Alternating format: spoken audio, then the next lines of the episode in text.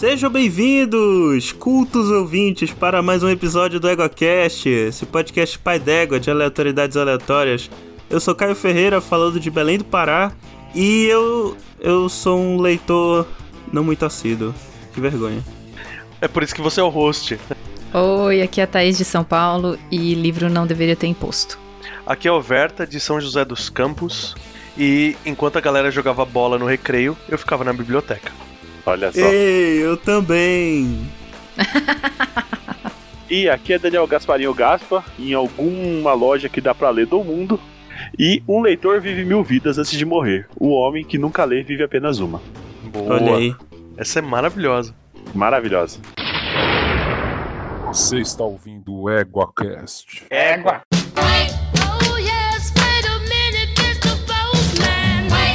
Bom dia, boa tarde, boa noite. Bem-vindos a mais um Coice do Égua. Aqui quem fala é o Daniel Gasparinho, o Gaspa, e estou aqui com quem? Com alguém que tá com saudade do Rodolfo depois dessa imitação vagabunda. o Rodolfo tá de férias. Na verdade, ele tá de férias já faz alguns meses e ele tá se recusando a gravar.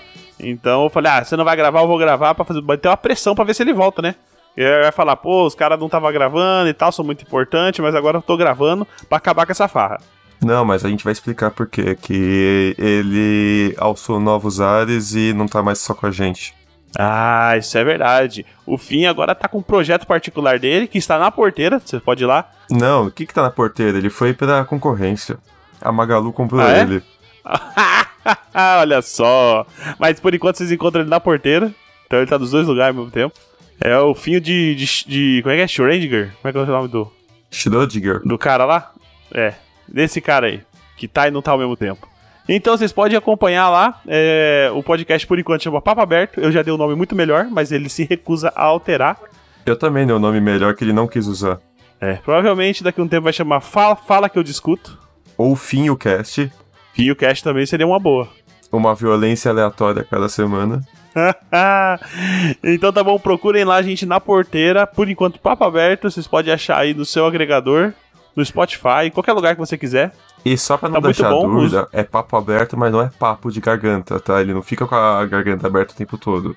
É verdade. Mas ok, ele já gravou dois episódios ah, nesse momento, né? Ele já lançou da- dois episódios. Isso é verdade, ele já gravou muito mais. Ele já lançou dois episódios no momento aí da, da gravação desses e-mails, um com a Thaís e com o Caio, né? O Caio aqui, o nosso host, e a Thaís que vocês conhecem aí pelo, pelos Éguas e por outros lugares, outros lugares também, né? Mas mais pelo Égua, né? Com certeza. É, mas ele também já gravou episódios com muitas outras pessoas. Inclusive, eu fui chamado pra ajudar ele uma vez. Olha só. E eu, o Olha só. Rafael, que não me apresentei porque o Gasparinho esqueceu É. depois de forçar isso. Ah, é verdade. Porque você, você começou fazendo marmotagem, aí eu esqueci mesmo. É a vida. É a vida.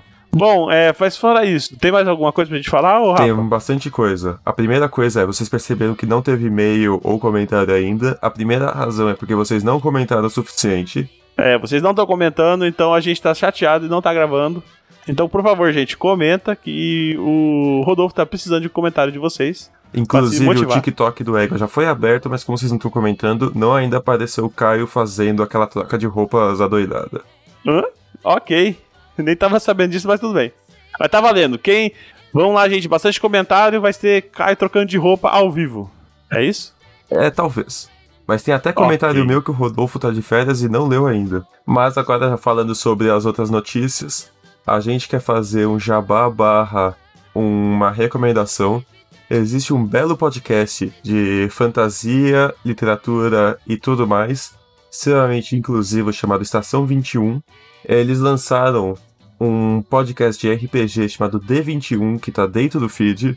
Muito bom, muito bem editado. Já saíram dois episódios nesse momento. Esse mês saiu o terceiro.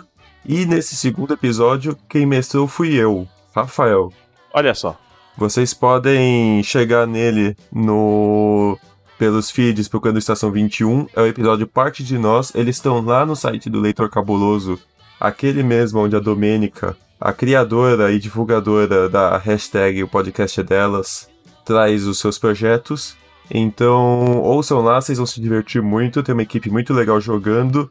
Ele lembra bastante os, os EgoQuests e o RP Guacha. E comentem lá. Ok, fala que você veio aí pelo EgoCast. E faça uma pergunta também, porque ela vai ser respondida depois. Bom, e falando de, de RPG, né? Dia 20 agora, dia 20 de junho de 2021, pra quem tá escutando aí quando a gente lança, Domingo. vai ser lançada a nossa segunda campanha de RPG. Agora com outro mestre, né? Que vocês vão saber no dia. Mas a novidade é que vocês vão poder acompanhar isso no Twitch. Então entrem lá, já deixa. Na Twitch, não no Twitch. Ué, não sei. Não é no Twitter. Ué, eu não, não vou, eu não vou ficar aqui é, discutindo gênero de, de, de nome de site, velho. Mas tudo bem. Pode ver na Twitch, vocês podem se cadastrar lá, é, se inscrever no nosso canal, que é twitch.com/eguacast. Acho que é isso, né? Ah, é ponto .tv, cara. Caraca, você vê que a pessoa não vê live quando chega nisso. A gente vai jogar ao vivo lá enquanto grava a próxima campanha. Vocês podem seguir a gente por lá, procurando pelo EgoCast. Se vocês Sim. quiserem também se inscrever e nos ajudar financeiramente, é possível. É. Mas, Mas vocês podem seguir a gente pra receber a notificação, né? Rece segue, ativa a notificação e dia 20 às 16 horas a gente vai estar entrando com uma galera bem legal aí pra jogar uma partida pra vocês assistir. Antes da edição. Vai ser uma bosta, mas você, acho que vocês vão gostar. vocês vão ver como que o frango é feito. Es- É essa a expressão? É o Nuggets, né? Não é salsicha? É isso aí.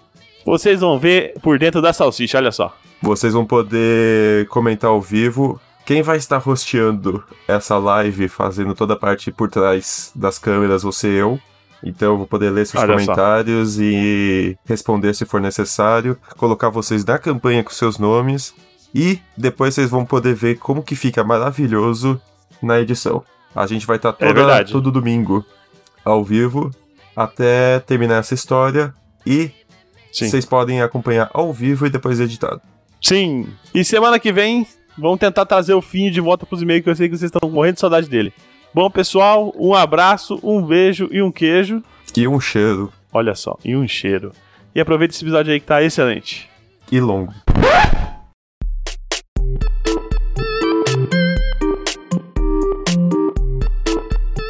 Então, meus consagrados, estamos aqui reunidos para dar continuidade ao nosso ego da- das brincadeiras das 30 coisas. Mas não eram 50? Bem, é, eram, só que aí o pessoal achou que era muita, era muita pergunta. E aí a gente não quer ficar parecendo que tá só copiando o Rapadura Cash e tal. Então a gente diminuiu o número de perguntas e, além disso, nós vamos fazer perguntas sobre outros temas. Como vocês já perceberam, a gente vai fazer hoje sobre livros, né? Porque não tem muito podcast falando sobre livro por aí, né? Então, ouvintes, sem mais delongas, vamos lá para o joguinho das perguntas. Toca a musiquinha aí do Show do Milhão. Ok. Ok, agora, mas na verdade, antes da gente começar as perguntas numeradas, eu quero fazer um- uma pergunta que vai ser a nossa, nossa trademark dos nossos joguinhos das perguntas. Ideia do Gaspo, inclusive, do último episódio. A pergunta número zero. E a pergunta número zero é qual é o seu livro preferido de todos os tempos da última semana? Thaís? Da última semana, realmente? Ou de todos os tempos? É de todos os tempos, é. Só pra Todos os deixar tempos. engraçado.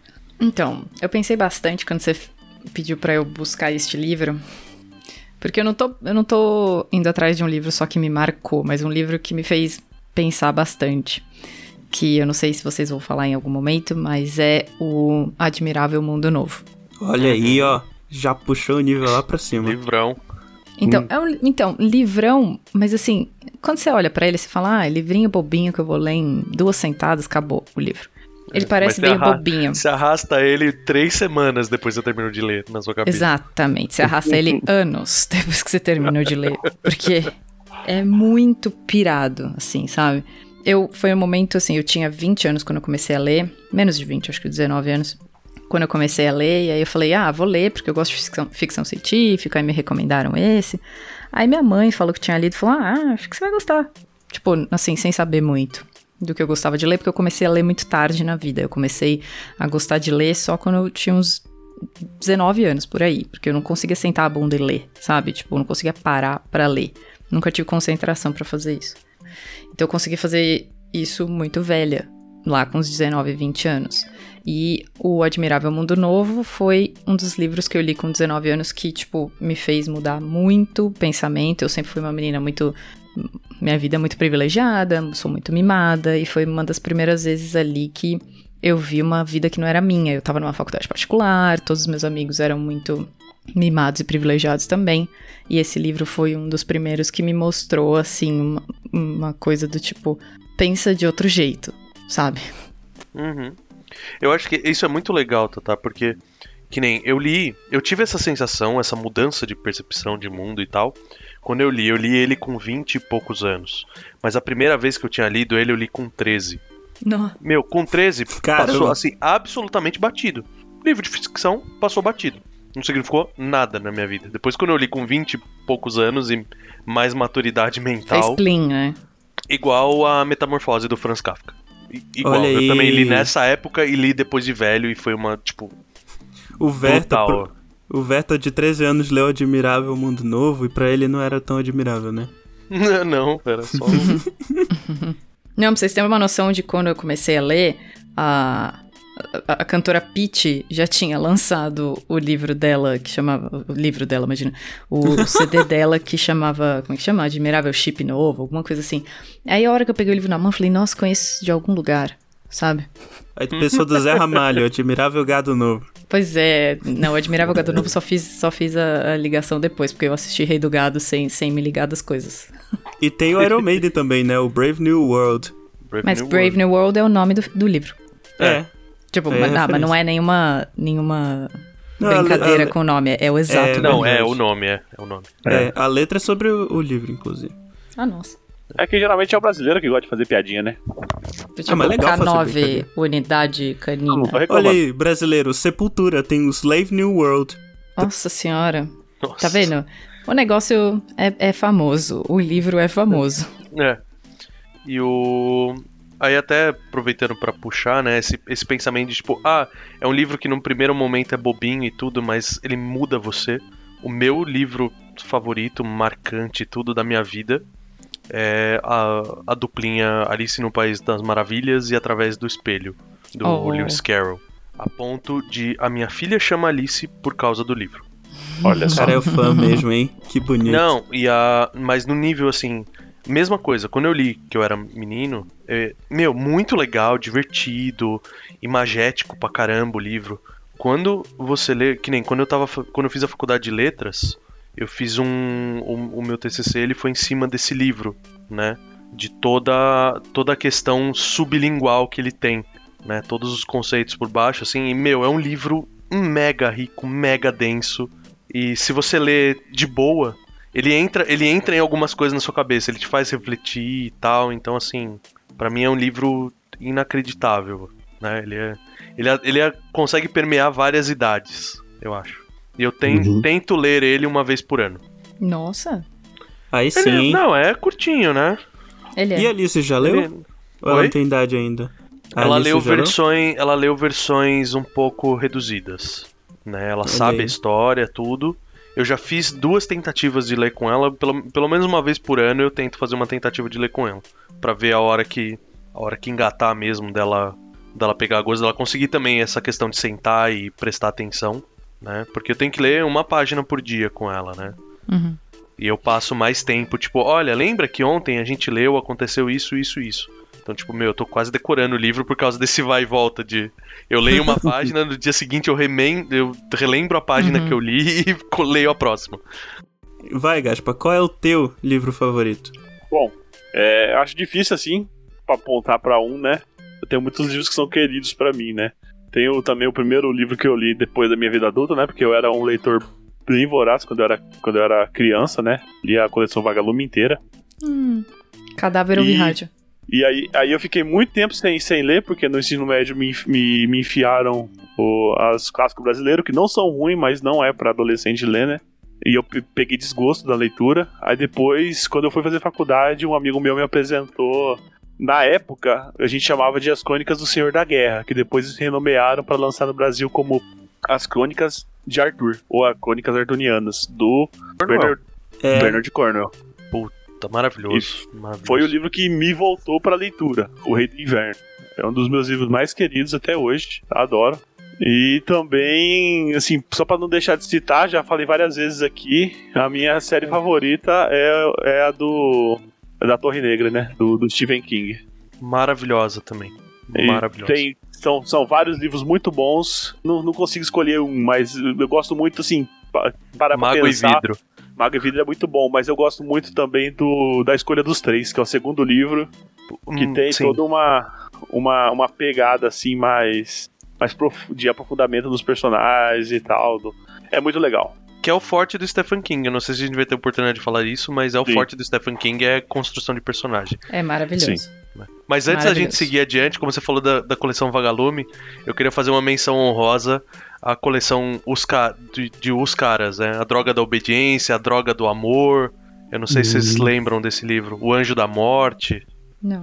Cara, Mas pra, pra criança, não sei a faixa etária deles, mas bem legal assim. E é, e é PTBR, né? Do Pedro Bandeira.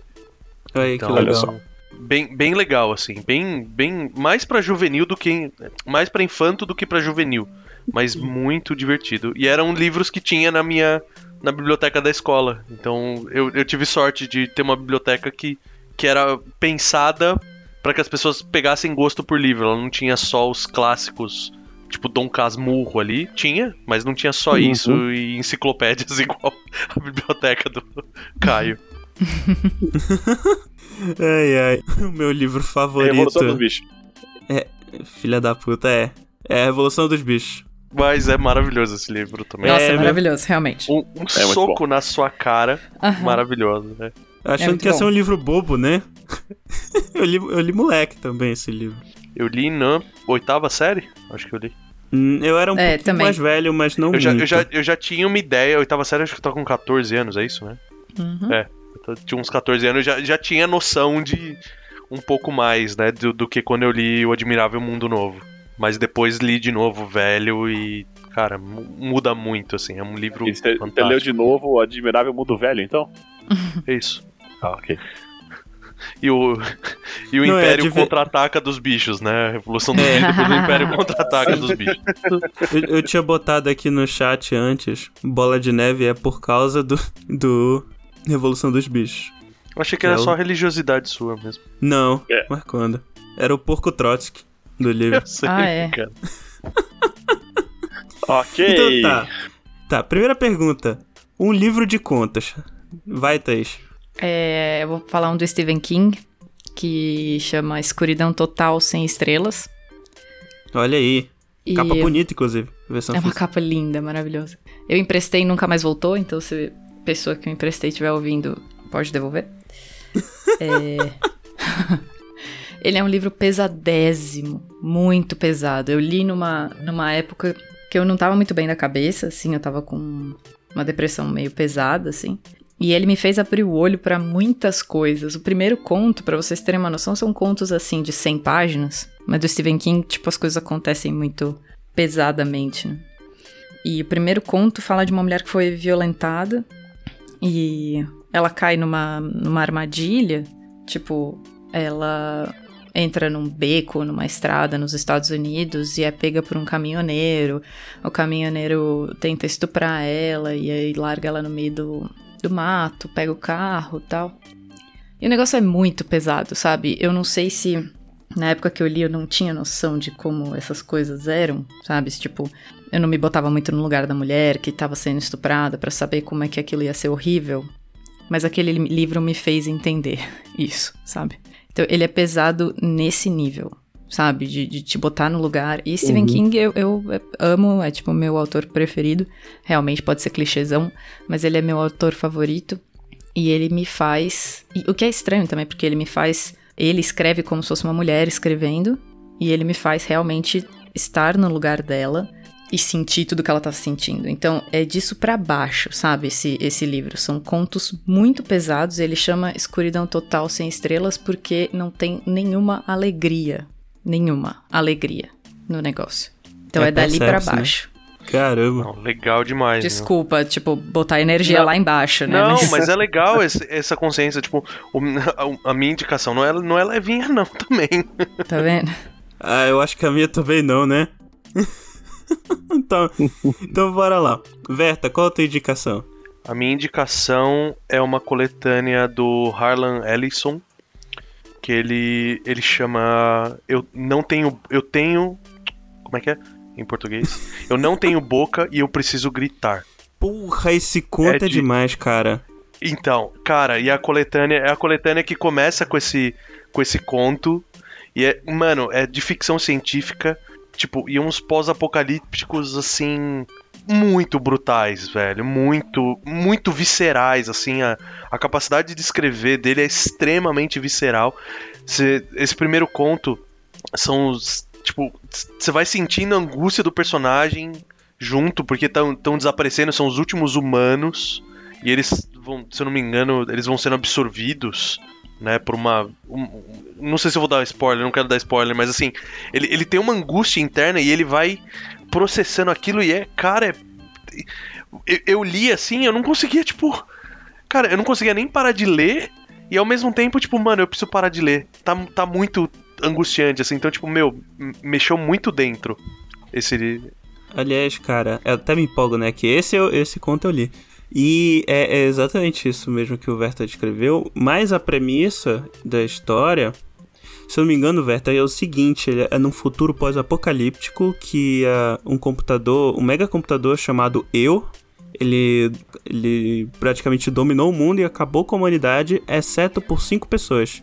Que ele, deixa, ele é. deixou vivas só pra torturar elas, porque ele tem um, um ódio tão profundo da humanidade que ele resolveu deixar essas cinco pessoas virtualmente imortais e ficar to- torturando elas pela eternidade. Essa é a premissa do conto, basicamente.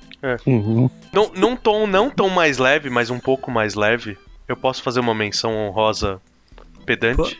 Pode, pode. Uhum. Olha aí, Outro bom livro de contos chama Cobaias de Lázaro. olha aí. E tem dois contos meus lá dentro.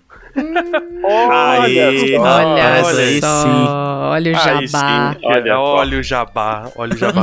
Esse, não, mas é- ele tem uma historinha legal, porque na, na época que o, que o Jovem Nerd tava muito... Não, não tava tão no começo, mas eles criaram a Sky Nerd, né?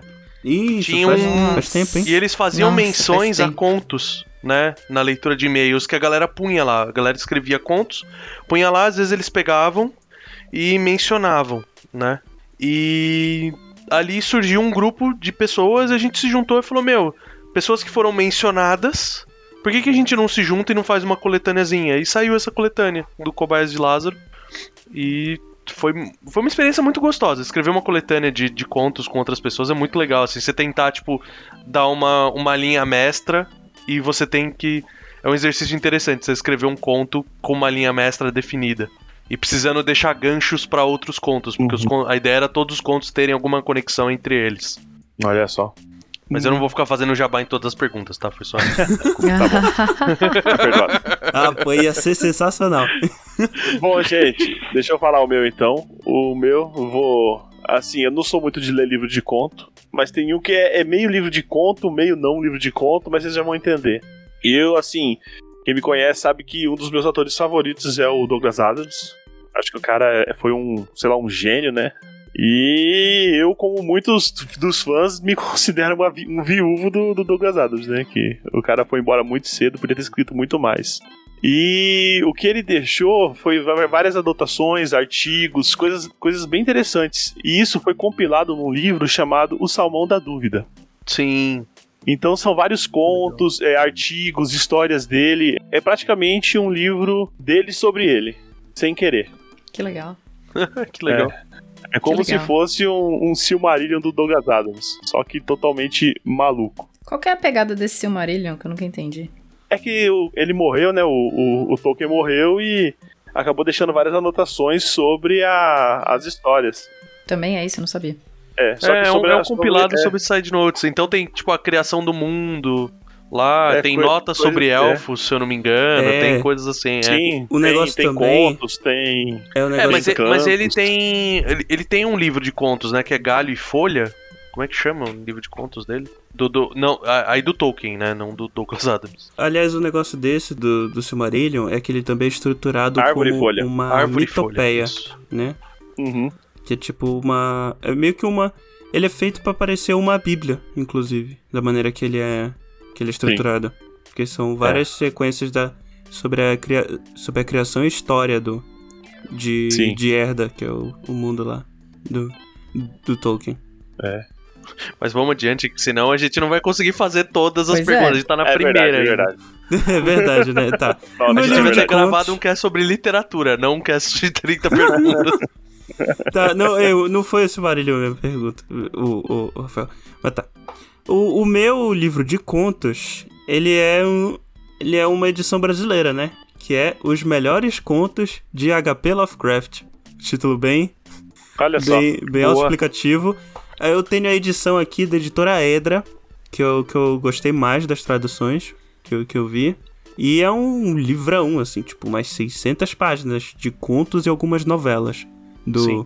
do, do Lovecraft. E como a Paguei gente já 2 fez. dólares nela, numa promoção. Ego, parabéns, ó. Pra, pra Kindle. Paguei 2 dólares, maravilhosa a coleção. E é, e é um livro bem, bem bonito, inclusive, é, o, o físico. Tem, tem a versão pra Kindle e tal. O que importa é que tem os contos do Lovecraft lá e, de fato, os melhores contos dele. Então, eu recomendo, eu recomendo esse aí pra vocês. Agora, próxima pergunta. Um livro de poemas ou poesia? Não, pode me pular porque eu não sei. Ou, é. é, pode ser, pode pular a ordem. Vocês vão pensando Pode, porque aí. eu não, não faço ideia, não, não, não, não tem no meu repertório, sorry. Não. Eu gosto do. É, é bem, é bem simplório, mas eu gosto bastante. Mas é o livro de poesias do Tim Burton. Que é. Cara, é, é, é um ode à maluquice, assim. Nem sabia que tinha. Cara, é, é, é muito divertido. Eu fui na. Eu, eu descobri que ele existia porque eu fui numa exposição do Tim Burton que teve na, na, na Paulista uma vez e estavam vendendo o livro dele lá. E eu falei, cara. Peguei li três poemas eu falei, eu preciso comprar isso, porque é- ele é muito divertido, é irreverente e é maluquice nível Tim Burton, assim. Olha, curioso. né? Thaís, Gaspa? Bom, é, Contos Inacabados conta como. É, é, é em- é escrito em poema? Cara, uma leitura diferente. É, gente, pensa nos poetas aí. Tem Ah, flores do mas mal. Você quer, você Você quer uma um poema? Eu tenho.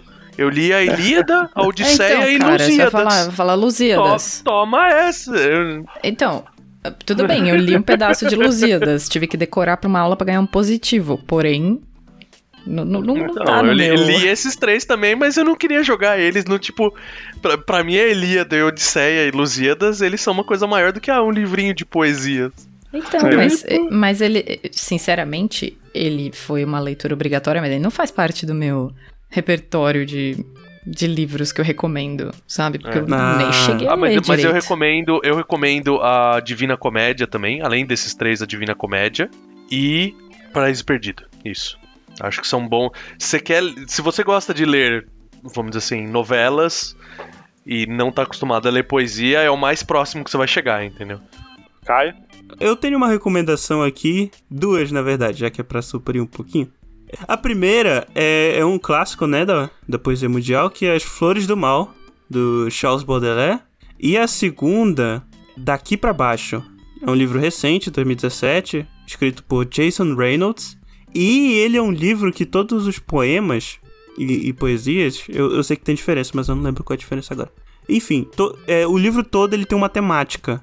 É sobre um personagem, Will, que perdeu o irmão por conta de, de violência urbana e tal. E ele meio que tem a oportunidade de se vingar. E aí, é, todos, o, toda, todos os poemas do, do livro, eles, são, eles se passam durante todo esse processo do Will sair do apartamento dele, entrar no elevador, esperar no elevador até chegar no térreo pra decidir se, se ele vai ir atrás da vingança dele ou não. E eu achei isso muito interessante. Tipo, um livro de poemas que tem um, que conta uma história e histórias contadas de uma maneira bem bem direta, sabe? Eu acho isso bem bem legal. E um livro recente, né? As pessoas costumam falar muito de livro antigo, é bom falar de, de livro recente também. Prefiro uma história que tenha o bom senso de permanecer na página a qual pertence. Tá, próxima pergunta. É uma novela, mas não a da Thaís, hein? Usurpadora. Não, caralho. Esperando por tua mão. Um- Uma novela, pô. Aquele que, tipo, um texto que é, não é grande o suficiente pra ser um romance, nem curto o suficiente pra ser um, um conto. Ah, essa é a definição? É, É, é isso que eu ia perguntar. Tipo, pra, pra mim, novela e romance, eles estavam mais próximos. Pois é. Por exemplo, Eu vou, achava que era a mesma coisa, inclusive. vou dar um exemplo aqui. A minha recomendação de novela é o, até o, o Verta já, já citou. Se tu quiser, eu posso até. Pode até citar esse, Verta. Uhum. É, que é o, a Metamorfose do, do Franz Kafka. Teoricamente é uma novela, pela, pelo tamanho da. Nossa, o Crepúsculo é o quê, então? O Crepúsculo, ele é maior, né? Ele é um... Ah, a Ah, Metamorfose isso é tem a ver com o rapidinho, tamanho? é, pelo que eu entendi do que eles falaram, É, tem a é. ver com o tamanho. Por exemplo, Tá bom, o. As maiores obras, inclusive, do, do Lovecraft, tipo Nas Montanhas da Loucura, também são novelas, porque não são obras muito longas, assim, apesar de ser bem Diferença mais longo que um conto. novela. É, pois é. Então eu, eu falo, então, Dom Casmurro. É, é. Ah, tá. Não, eu entendi. A novela, ela é um evento, enquanto o romance são sequências de eventos. Então, assim, é uma, Isso. a- é uma história mais estruturada. A, nove- a novela, ela não é um conto, ela não é curta, que é um... O conto, ele é basicamente uma ação, né? Ele é um ponto, uma coisa pontual. E a novela, ela é um... Pelo visto, ela é uma coisa um pouco mais estendida, assim. É, mas não chega a ser um romance, não tem capítulos, esse tipo de coisa. Ah, não tem capítulos. É, não chega a ter capítulos. Ah, bom, eu, eu vou falar então, eu vou considerar que é uma novela. É o retrato de Dorian Gray. É. Pode ser? Então, Ace- eu- Aceita a resposta? Ele, ele não é um livro gigante, ele tá centrado naqueles acontecimentos em volta do. Enquanto o retrato, se bem que passa, um, passa bastante tempo, né? então, cara, eu não tô, eu não tô, não tô não tô conseguindo sabendo achar. a faixa. é. Eu também Pera não aí, tô. é melhor eu pegar uma lista aqui de novelas. Achei É, pega uma, lista aí. de novelas. Isso. Aqui, ó, por exemplo, é, O Estrangeiro, do Albert Camus é uma novela. Eu olhei, a Revolução mais. dos Bichos é uma novela também. Olha só. Eu Olha. falo Revolução dos Bichos, então, que esse eu li. Olha aí. É, Coração das Trevas é uma novela. A Christmas Carol, do Charles Dickens, é uma novela Ah, também. eu falo esse então. Então pronto.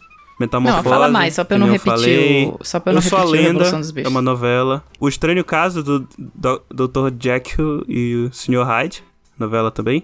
Então, meu Dom Casmurro será a minha novela. Porque é Olha uma aí. novela. É, uma novela. Eu, eu, tenho, eu tenho um também. É. Vidas Secas. Oh. Vida... É. Beleza. Pergunta número 4. Essa, essa aqui eu não tenho resposta, realmente. Um livro bom com final ruim. Opa, tem 90% vários. dos, do, do Stephen King. Exatamente. Não, 90% não. 97%. Exatamente, 98%. 98%. essa tá fácil, essa lista tá fácil. Tá muito fácil. Você pega a, a lista do Stephen King. O que mais, mas eu vou, vou, vou apontar pra um que foi o que mais eu fiquei nervoso no final, que eu sempre comento, que é o Under the Dome, né? Sobre a redoma. Nossa, que escroto. Nossa. Esse foi o melhor livro com o pior final que eu já li. Ah, O, o final do, da Torre Negra também me incomoda bastante. O, Deu- o Deus Ex Machina brutal pra acabar o livro e da- o, o último capítulo dele me incomoda demais também. Ah, não, meu Deus do céu, o que, que foi aquilo? Então. Dá vontade de pegar uma borracha e apagar o final, né? Ah, você entendeu, né? Ah, brum, tss. Ok. Meu, Quem leu, quem leu entendeu. eu tenho uma, uma coisa com essa história. Tipo, o Stephen King vai fazendo a gente se apaixonar pelo cara, pelo, pela pessoa principal, se é mulher, se é homem, o que for. Você, tipo, faz o mundo por aquela pessoa. Você não quer ver ela morrer, você não quer ver ela se ferrar, você não quer ver nada acontecer de mal com ela. Aí no final, ah, e ela atravessou a rua e acabou. No final, ah, era ET. É, era um ET. Ou era um ET num, num ovo rosa. É... É, tem um deles, se, se a gente pode eh, escolher o pior. Tem um dele que eu li faz pouco tempo, que chama The Outsider. E virou até série na, na HBO. Tem no Netflix também, fizeram uma série igual, assim, meio parecida, baseada no livro também, chama Outsider. Agora não sei se a série se chamou isso. Mas enfim, a história é maravilhosa. Não sei, acho que eu já até falei isso num, num égua. Não sei se foi conversando com vocês antes ou depois de gravar o episódio, ou se foi durante o episódio mesmo. Mas esse Outsider, ele fala sobre como uma pessoa pode estar em dois lugares ao mesmo tempo. E, tipo, todo mundo tem prova, a polícia tem prova de que um cara estava num lugar e no outro ao mesmo tempo. Cometendo um crime e em outro lugar. Então ele fala: Não, imagina, eu não tava cometendo crime, eu tava num hotel, na puta que pariu, sei lá. Eu tenho provas. Tipo, tem prova de que a pessoa tava lá, mas tem prova de que a pessoa matou uma outra na cidade. Então fica o livro todo, você tipo, meu Deus, é o cara nos dois lugares, é o cara nos dois lugares. E, e você vai se apaixonando pelo detetive que, que vai desvendar essa história. E no final, mano, eu não vou dar o spoilerzão, mas assim, é bem clássico Stephen King. E aí o cara voltou pra casa e acabou a vida. tipo, É. vida que segue. vida que segue. É basicamente Nossa. isso. Você pega uns livros que nem Cujo, o Cujo também, Ai, Christine. São livros assim que, cara, você fica envolvido. O Cujo, você fica lá dentro do carro com a mãe e É. a criança, e a criança morrendo, e, e aquele cachorro desgraçado lá fora, e você, puta que pariu, não sei o que, e, mano, acaba de um jeito muito merda ali. Não, Pet Cemetery. Pet Cemetery também. Nossa, A- Apesar de que do- dos males o menor, entendeu? Mas. meu Deus. Caralho. Não, do- não, tô falando assim. Não é dos não- males menor, né? Não, Não, é dos falando males assim, todos os piores. do- de, de todos os fio, de todos os finais do Stephen King, o do Ah, Pet tá. Cemetery ele me incomoda menos do que. É, incomoda menos porque o resto do filme. O resto do filme, eu ia falar filme só. O resto do livro é todo. É todo fudido, né? Tipo, Não, é o É- livro é, é uma história errado. Aquele livro é fodida. tudo errado, é. é uma história fodida. Agora, É. pega. Não sei se vocês viram, leram Novembro de 63. Aham. Sim. Sim. Cara, você quer por tudo que aquilo dê certo. Você quer por tudo que tudo que eles fez, que tudo que o James Franco, porque na série é o James Franco, eu fiquei com ele na cabeça. Eu fico imaginando que o James Franco vai lá, ele precisa fazer uma coisa só pra, só pra ouvinte ter uma noção, ele tá tentando voltar no tempo pra impedir o assassinato do Kennedy. Que é uma coisa meio tipo um clichêzão americano, que aparece em diversas histórias americanas, mas o Stephen King tem uma fixação por essa história. Essa história aparece em vários outros livros dele, como no Fenda no Tempo. Que puta que pariu, é- era pra ser tipo. É o Fen. Ah, é. O Fen Era pra tem ser um, bichinho. era para ser um filme tão maravilhoso, um livro tão maravilhoso e é uma bosta. Como chama em inglês? Langoliers. Olha aí, não conheço. Eu, se- eu sempre, eu sempre lia Legoliers. Legoliers. The Não sei porquê, mas eu, tipo, não, Meu. eu bati o olho, meu, minha leitura dinâmica era Meu. Legoliers. Olha, olha, olha o nível que ele chega. Um, olha, mas é meio bizarro. Um avião passa por uma aurora boreal em Boston, que tipo, impossível. Porém, Mas, enfim, ok, bem, ok. Ok. Enfim, suspensão de descrença, você acha que realmente tem uma aurora boreal em, em Boston. O avião passa, só meia dúzia de passageiros fica no avião. O avião pousa no piloto automático, não tem mais piloto, não tem mais ninguém. Pousa no aeroporto que não tem ninguém, só tem essa meia dúzia de gente. E eles têm que sair de lá. Porque não tem comida, não tem ar, não tem água, não tem nada. É o arrebatamento aí. É, É. tipo, É. a ideia é muito Lost. boa, né? É tipo Lost. Uhum. A ideia é muito boa. Sobre a Aurora Boreal, tá aí. Se o Seymour, se o Seymour Skinner tinha a Aurora Boreal no, na, na cozinha dele, por que, que não pode ter em Boston? E outra, é, sabe que pode ser isso? É a inversão dos polos. Ah, ele tá, É, tá né? caminhando, né? O Paulo está caminhando para o outro lado. então tipo, ele, tá, ele tá invertendo, andando. Ele né? está, exato. É. Ele está Aconteceu andando. isso num, num, num filme lá, não sei qual que foi. Num filme apocalíptico. Puta que Vai pariu. congelando tudo.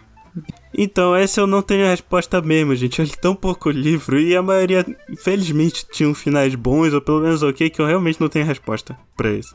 Então tá. Olha Pergunta número 5. Escolha um do Stephen King que tá bom. Tá, qualquer um do Stephen King aí. Eu vou iluminado, pronto. Bora lá. O- Pergunta número 5. Um livro que você tem muita vontade de ler. Um livro só, hein? Pra, pra agilizar as coisas. Guerra e Paz. Guerra e Paz, não li ainda. Quero Ana muito ler, tá Karenina. aqui. Ana Karenina é muito bom. Ana Karenina. Tire, tire, tire seu tempo pra ler, vale a pena. Pois é. É muito bom.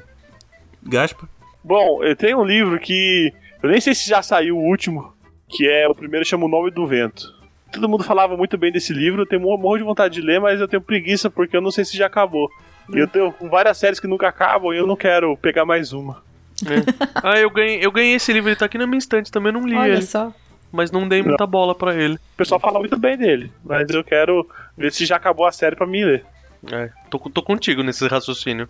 É igual aquele do, do Bernard Cornwell, do Saxon, Crônica Ai, Saxônica. meu Deus do céu, eu tenho já uns Eu só vou 12, eu acho, 11 ou 12. Não, é, não, eu parei no quarto ali e falei, só, só compro agora a hora que eu for ler. Que acabar e eu vou, for ler tudo. Qual que é o livro, Gaspa? O Nome do Vento. Ah, já ouvi falar. Eu quero muito ler A Mão Esquerda da Escuridão. Já li. Olha aí, é, é bom. legal? É muito bom, tô com ele aqui. Legal. Olha aí que bacana. Não li Muito esse. Tô legal. lendo pra ler esse livro. Você sabe do que que é? É, é da, da, da Ursula K. Le Guin lá, né? E é sobre um, Ah! um, um cara que é mandado pra um planeta lá que, não, que as pessoas não têm gênero definido, né? Elas são tipo. Não, não é que elas não têm gênero definido, elas não têm sexo definido. E, e é um livro da década de 60, né? É. E aí todas Ah, as tá. decisões nesse planeta são tomadas sem a pessoa ter um sexo definido. Ele só tem sexo definido por 15 dias no ano para fins reprodutivos e acabou. E eles podem escolher o que, que eles vão ser nesses 15 dias do ano. Então eles Olha, escolhem olha. cada ano um, um lado. Exato, isso E- que me chamou Legal. a atenção. Tudo. E aí, o cara que chega. É legal porque o cara que chega nesse planeta, ele, óbvio, é enviesado por tudo que ele pensou desde que ele nasceu, como ele nasceu como um homem heterossexual, um homem cis heterossexual, ele pensa como um homem cis hetero- heterossexual. E ele sofre aí. bullying. Ele sofre bullying nesse planeta. Porque lá eles ficam falando: nossa, que mundano você tomar suas decisões com base nos hormônios que você tem. Yeah. É, Já- e é, Já gostei, vou anotar pra, é pra ler aqui. muito legal. É. é muito legal. Não, pelo amor de Deus, não confundam com A Mão Esquerda de Deus, que é um livro bem bosta. Ah, é? Eu nem sei qual que é esse. Então nem procura. Próxima pergunta. Pergunta número 6. Um livro infanto-juvenil. Crepúsculo. Infanto Juvenil. É infanto-juvenil, Thaís? Orra, Claro se não é, é, eu infanto juvenil, É, eu não sei claro o que que é. Se, É. não é. se não é, eu não sei o que é. É. Eu li a Dragon porra toda. A, cole- Eu- a coleção do, do Dragons of Winter Night, o, mas o mas o Crepúsculo, eu totalmente a favor infanto juvenil. Eu, É. eu vou com Dragon Lance mesmo. Tá. Eu, eu fico dividido entre dois que eu gosto muito, coleções infanto juvenil. Uma é Percy Jackson e a outra é Eragon. São duas co- coleções que eu Eu, eu, adoro. eu deixei, eu, eu imaginei que você ia falar um desses dois, eu deixei pra você. Eu gosto demais de ambos. Bom, Percy Jackson, motivos óbvios. Bom, Sim. Eragon também, motivos óbvios, né? Dragões, magia, tudo. Dragão motivos é. Ah, por isso que também. você gosta do Harry Potter 4, né? É. Não, a, a- a minha escolha pra essa lista foi Dragonlance, que é todo um universo, tipo, baseado um pouco em D&D, com em dragões e tudo, que tem um dos personagens, um dos magos mais emblemáticos que tem, que é o Hastling, que ele tem, ele pra, pra poder conseguir, eles têm que passar pelos trials da magia, e ele entrega o corpo dele em tal Olha o nível tom de tribruxo aí. que ele. Não, que ele. Tipo, ele perde a capacidade de enxergar o mundo normalmente. Então, tipo, o, a pupila do olho dele é uma ampulheta. E ele vê. Ele enxerga as pessoas. Todas as pessoas estão mortas o tempo todo pra ele. Ele enxerga, tipo, a população toda do mundo morta. É muito legal, assim, e, tipo. é- e o, o livro é bem DD, meu. é Aventura total, assim. Muito legal. A minha escolha é Harry Potter, né? Pra escolher um livro do Harry Potter, eu escolhi o Cálice de Fogo. Isso, Ah, yes. Cálice de Fogo é, é- ele só é o melhor livro porque no final eles matam o vampiro do, do Crepúsculo. Também. também, também. Também é legal. Por causa disso. E olha que eu li o Crepúsculo, hein? Eu escolhi o Crepúsculo como meu livro infanto juvenil. Então bora lá. Prefiro uma história que tenha o bom senso de permanecer na página a qual pertence. Pergunta número 7. Um livro que explodiu a sua cabeça. 1984. Nossa, pode crer. 1984. Voto com, o le- voto com o relator. Cartas a um jovem terapeuta. Olha aí. Maravilhoso o Olha só. Explode Ai. demais as cabeças. Bosta, tenho mais um. Manda aí, Tata. Precisamos falar sobre Kevin. Caraca, esse, é, tenso, demais. Esse é tenso. Caramba, olha. É do menino que matou umas pessoas, né? Caralho, olha. Esse é tenso. É, então, mas só que o livro é bem diferente do, do filme. O filme é contado, tipo, naquela, daquela situação, tipo, no final do filme, aí ela vai contando a história desde o começo, e mostra a mãe no final, e ela desde o começo depois. Só que no livro é bem diferente, são cartas entre ela e o filho na prisão. Opa. É muito É. diferente. É muito Pegada meio diferente. Drácula do Bram Stoker, né? E é tipo bizarro, É. porque ele não fala com ela, né? Durante o filme, você vê- você vê que ele não gosta de falar com ela e só ela sobrou da família, né? E tal. Desculpa, spoiler. Mas, enfim, filmes de 2000 e tantos. E aí no livro, ela são as cartas dela pra ele tentando descobrir por que, que ele fez aquilo. Aí eles começam a rever a história inteira deles, a relação inteira deles. É muito pesado, muito. Deixa eu falar um que explodiu minha cabeça quando eu era jovem, que é Eram os Deuses Astronautas do Eric von Däniken. Explodiu o suficiente pra você integrar isso no seu personagem, né, cara? Né? Sim. Cara, eu vou, eu vou manter aqui na minha, na minha lista de, de poucos livros lidos, né? O livro que explodiu minha cabeça foi A Revolução dos Bichos. Ah, de novo, cara, tá repetindo? É, fazer o quê, cara né? Trabalha com as ferramentas que ele tem, ué. Ok. Mas é um livro que explode a cabeça das pessoas, sim. Tá, bora lá. Pergunta número 8. Um livro que você largou no meio. Duna. Égua. Sério mesmo? Caraca. Larguei, é, é- é chato. Mas eu tá aqui pra continuar. Mas eu achei chato. Eu achei bom, porém chato. Eu, eu tenho que ter largado de vez ou eu tenho eu posso ter largado de vez e ter retomado ele anos depois? É, pode ser um livro que tu enrolaste muito pra terminar. Mas não por. Mas não aquele tipo, ah, esse livro tá tão bom, não quero acabar. É Tipo, ah, depois eu termino isso. E aí demorou anos pra meio. terminar. eu vou adiantar o meu aqui. O livro que eu larguei, e- é no meio, literalmente no meio, é o Carrie, do Stephen King. Porque eu conheço a história, né? Eu já vi o filme. Aí quando eu vi que na metade do livro já tava chegando no final da história, eu pensei, caralho, o que que vai ter no resto do livro? Aí eu meio que desanimei e larguei o livro. Ah, eu sei, eu sei um que eu larguei e motivos parecidos com o que eu já falei também. As Crônicas de Sharp. Quando eu vi que tinham 20 livros e não Sim. tinha acabado ainda, eu falei, ah, foda-se, isso aqui eu não vou nem me dar o trabalho de ler. E larguei mão. Eu falando, então, eu vou, vou pegar também, que é. Na verdade, eu já comecei sabendo quanto, quanto que ia lançar, né? Quantos livros tinham, que é o Wi- Wild Cards, né? Que é uma. ah, sim. Ah, do, É, são do livros muito Martin, bons. né? Sim, só que eu li, acho que até o terceiro ou o quarto, ele fecha um arco certinho. No próximo ele vai começar outra história. E ao todo são 20. Eles falaram que eles iam lançar de um a dois por ano. Eu falei, ah, não, de, ah, não, um a cada seis meses. Eu falei, ah, em 12 anos eu vou acabar de ler esses livros. Aí demoraram muito pra lançar o quarto, o quinto. Aí eu falei, ah, mano, eu vou acabar de ler esse livro só quando tiver 80. Aí eu larguei a série. Mas é, é muito boa. É o mesmo motivo de eu ter largado o Sharp é, é o seu, né? Tipo. Cara, é, Vou é muito overlord. acabou, Eu né? vou, eu vou ficar lendo só essa porra a vida inteira, é, não vou ler mais nada. Tá, pergunta número 9. Um livro do seu autor ou autora favorito? Revival do Stephen King. Olha aí. Deixa eu ver. É igual, meu autor favorito é complicado. Agora eu acho que eu vou. Mais clichê ainda. O meu vai ser Senhor dos Anéis As Duas Torres. Do Tolkien. Olha só. Legal. Cara, autor favorito, eu não tenho apego à pessoa. Égua. Era o Stephen King, verdade, você é, sabe. É verdade pra mim. Stephen King não tem eu, né? Não tem É. erro. Não tem erro. Então deixa eu escolher um do Stephen King. O It, do Stephen King. Eu gosto da con- a construção de personagem dele. O final é horrível, mas a construção de personagem. Né. Bom, eu ia falar, é, eu ia falar Stephen King, mas não vou falar não. Vou ficar com As em Corte do, do Bernard Cornwell. Olha, Livro. boa. É, É, eu- eu- não gostar de um, de um livro do Cornwell. Eu, eu acho que eu vou, eu vou seguir nessa linha, cara. Eu acho que o Bernard Cornwell ele merece também. Todo mundo muda no meio, a Vai, resposta é muito vai bom mudar? isso. Caraca. Não, é, por- é porque assim, eu amo Stephen King, mas ele não é o meu autor favorito. É isso que eu tô falando, eu não tenho Vai pro apego. coração, Verta. Escute a voz do coração. Leia as páginas as- do, do coração. Cara, na, na boa, se, se alguma coisa de alto impacto pra mim, assim, é ah, o, alguma, das alguma das fábulas do Êxopo. Olha aí. Boa, boa. Êxopo, boa. Êxopo, ele entra, acho A que ele entra. raposa e as uvas, pronto.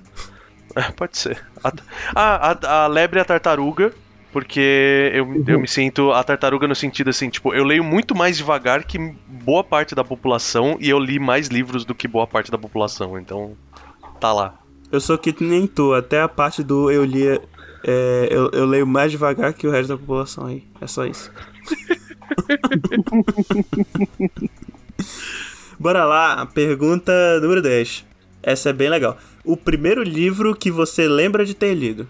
Caramba. Que eu, que eu sentei e li, É. ou que. Sem, sem contar livrinho de criança.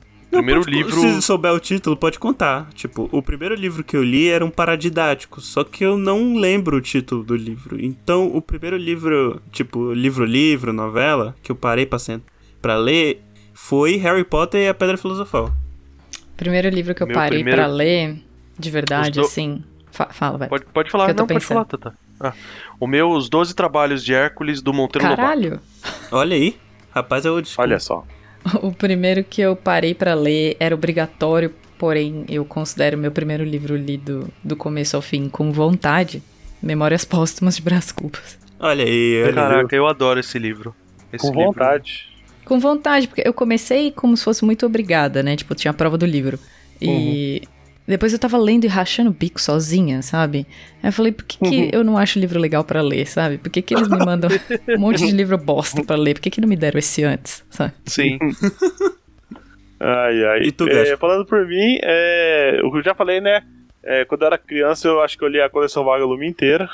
Era muito viciado em, em leitura, mas eu lembro que o livro que eu peguei e sentei pra ler e fiquei admirado, assim, de leitura, foi quando eu era criança ainda, que meu avô tinha uma coleção do Júlio Verne. Então foi 20 mil Bom léguas começo. submarinas. É, que legal. Nossa, que começo, velho. Que começo maravilhoso. Muito bom. Júlio Verne, eu, eu fui introduzido a Júlio Verne com, 20, com Viagem ao Centro da Terra. Olha É aí. muito bom também. Ele, ele tinha esse também. Pô, bacana isso, hein? Eu achei E legal. eu, é, e eu fui ler, e uma coisa que eu fui ler a. É Ilha. Não, Ilha, Ilha Perdida, Ilha Misteriosa, como é que é o nome? Ilha Misteriosa. E Ilha do Tesouro é outro que eu li bem jovem também. É bem legal, de inclusive. pirata, tudo. É maravilhoso É. o livro. E eu, Fantástico. eu fui ler a Ilha Misteriosa só quando eu, quando eu já era adulto e. Porque, tipo, ele não dá um final, né? No, no 20 mil léguas pro, pro Capitão Nemo. E ele aparece no, na Ilha Misteriosa. Olha Legal. aí, não sabia disso. Não Uhum. lembrava disso. Ele aparece bem velhinho lá. Bora lá, então. Pergunta número 11. É, é uma continuação, né? Da última pergunta. Qual foi o último livro que você leu? Inteiro, tá? Eu não morri ainda. Então Inteiro, não pô. tem o último livro que eu li. Tu, tu entendeste a pergunta, Gaspar? Por exemplo, o meu, pra vocês terem noção de quanto tempo que eu não leio o livro inteiro, o último livro que eu li foi Jurassic Park. Meu Deus do céu. Eu entrei no clube do livro da escola, porque eu sou a única professora que faz isso junto com os alunos. E, real, as crianças perguntaram: Você vai entrar? E eu falei: Eu vou, eu quero ler. Aí, pois é, daí sou eu e o, o bibliotecário e alguns alunos meus. E a gente leu um livro da Donna Tartt que chama The Secret History. Que eu não sei o nome em português, não, sorry, desculpe. Depois a gente procura. A gente terminou de ler agora. Olha Mas aí. o, o último que eu terminei de ler eu tô guardando pro final, que é muito bom. Olha aí, olha aí. O, o último que eu li recentemente, que. É porque assim, eu tô com outros quase terminados, mas eu não terminei ainda. O, último que eu acabei mesmo foi O Mago de Earthsea, da Ursula K. Le Guin. Ah, é da mesma do Left Hand of Darkness que o Caio. É. Isso. Isso. Ela morreu recentemente, né? Bem velhinha. Ah, é? Eu, eu peguei pra ler para ler Earthsea porque eu assisti a animação do estúdio Ghibli. E eu vi lá que ah, é baseado no livro. Eu falei, putz, me interessou, vou ler o livro. E eu li o primeiro do, Qual a animação? da saga. Chama Tales of Earthsea, Ah, não vi isso, estúdio. Ghibli. É, ela, a Ursula é considerada do- uma do- das maiores do, do, do- no hall dos grandes escritores de ficção científica. Sim. Sim. E ela pegou assim. Eu, eu, eu sabia que o. que o, o rapaz do Eragon tinha pego referência a um monte de coisa, mas a hora que você começa a ler Earthsea, você, você fala, meu Deus, esse menino era fã dela mesmo. Não é? Não, é bizarro você achar as referências pras coisas que você vê, tipo, livro antes das coisas que você vê, por exemplo.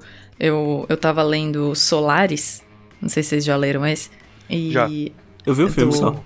É, o filme é bem ruim. Não, pera, E- qual filme? O com o Com George, George Clooney? Clooney. Não, eu tô falando do filme russo do Andrei Tarkovsky. Ah, Muito tá, bom. esse eu não vi.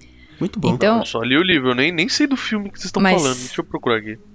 Mas você sabe da, da onde vem os dois sóis de Tatooine? É do, Vem do desse Solaris, livro? né? Vem desse livro. Legal. Eu lembro ó, do filme que tinha os dois sóis, Eu não sabia que inclusive. tinha, eu não tinha suspeito essa associação, não. Né? A hora que eu comecei a ler, eu vi que tinha dois sóis. Falei, ah, fuck. Sério que dá, tipo, das coisas que você acha que são de lá mesmo, são referência de outro lugar. Eu achei que era da Cássia Eller. Olha só. Nossa. Ah, mas tem, mas tem referência. Tatooine tem referência de Duna também. Tem, O, tem, o tem. tem. Sarlacc Pit é total Duna aquilo. Sim, sim, sim. Duna, quando eu comecei a ler, eu não pensei em Star Wars, eu pensei em as Crônicas de Gelo e Fogo. Porque a maneira que o Frank Herbert ele descreve as picuinhas de- tipo de, de política, novelão dele, do, do Martin, é igualzinho o do Duna. É, é a mesma maneira de escrever. É uma Nossa, eu boa, não tinha pensado nisso, não. boa associação. É uma É, boa associação. eu não tinha mesmo. pensado nisso. Vai lá, Gaspa, qual, qual é o teu livro? Ah, tu já. Ah, não, só falando que eu tava procurando aqui o livro e o nome em português é O Feiticeiro de Terra-Mar. Eu acho que é, é esse, que é isso, não, que você falou. Esse É. é. um deles. É, é isso, isso. O Feiticeiro de Terra-Mar, isso. O Wizard of Earthsea. É esse mesmo. E o teu, Gaspa? O último livro que tu leste? O último livro que eu li foi A Guerra do Velho. Ah, olha aí, A eu Guerra tenho vontade Velho, de ler. Eu tô esse pra livro. ler esse li. Eu não Cara, é li bem ainda. legal. É bem legal. É aquele ficção científica militar, né? Estilo StarCraft. Sim. Essas coisas. É. Que aí só os velhos são mandados pra guerra, porque não tem. Só Não tem mais estão aí impactando a previdência aí do, do Paulo Guedes. Ai, caralho. Tô chamando pra tomar vacina do corona e manda pro outro planeta. É. Que horror. tipo isso. Tá, bora. Próxima pergunta. Pergunta número 12. Um livro bem curto. Bem curto. Revolução dos Bichos. Esse bicho vai e volta. Eu, vou- tá, vou, vou com outro livro aqui, só pra dar uma variada. O Estrangeiro, do Alberto Camus. Alber- Alberto Camus. Albert Camus. O Estrangeiro é um livro curtinho, já que é uma novela. É. Livro curtinho. Eita. Ah, eu robô. Eu robô é curtinho. Ah, É. eu ia falar no Asimov agora só pra tirar a Revolução dos Bichos. Vou falar outra então. Vou falar outra então. É um do Walter Ugumãe que chama Homens Irresistivelmente Poéticos. Bem curtinho e muito bonitinho. Ah, Ah, legal. tá. Eu, eu, eu go- eu Se adoro passa no Japão títulos. medieval. É lindo. Adoro esses títulos poéticos, inclusive. É, Walter Ugumãe, né? Não sei se vocês já leram, é maravilhoso. Eu, eu só conheço, mas ainda não, não tive oportunidade Nossa, de ler. eu dou um beijo nesse homem. Eu vou falar um então que eu, eu li não faz muito tempo, que é bem, bem curtinho, é gostosinho de ler, engraçadinho, que é o Ed Morte, do Luiz Fernando Veríssimo. Ah, é. Ele é curtíssimo, ele é muito fino, baratinho, vale a pena ler. Nossa, livro do Veríssimo também é. Tanto do- dos dois, né? Tanto do Érico Veríssimo quanto do, do Luiz É. Fernando Veríssimo. Os dois eu gosto dos livros deles. Sim. Esse Ed Morte, ele é um detetive, é um, é um é meio, meio policial. Não, não é o Ed Morte do Stephen King. Peraí, aquele, aquele, aquele filme do Johnny Depp? Vocês já viram um filme do Johnny Depp chamado Ed Morte? Não, Ego, será? Eu Não, ele é. vocês Ele foi falaram. dirigido pelo Tim Burton. Caraca. É, é, é do Tim Burton, mas É. essa história é do Stephen King? Não, Agora não eu não sei.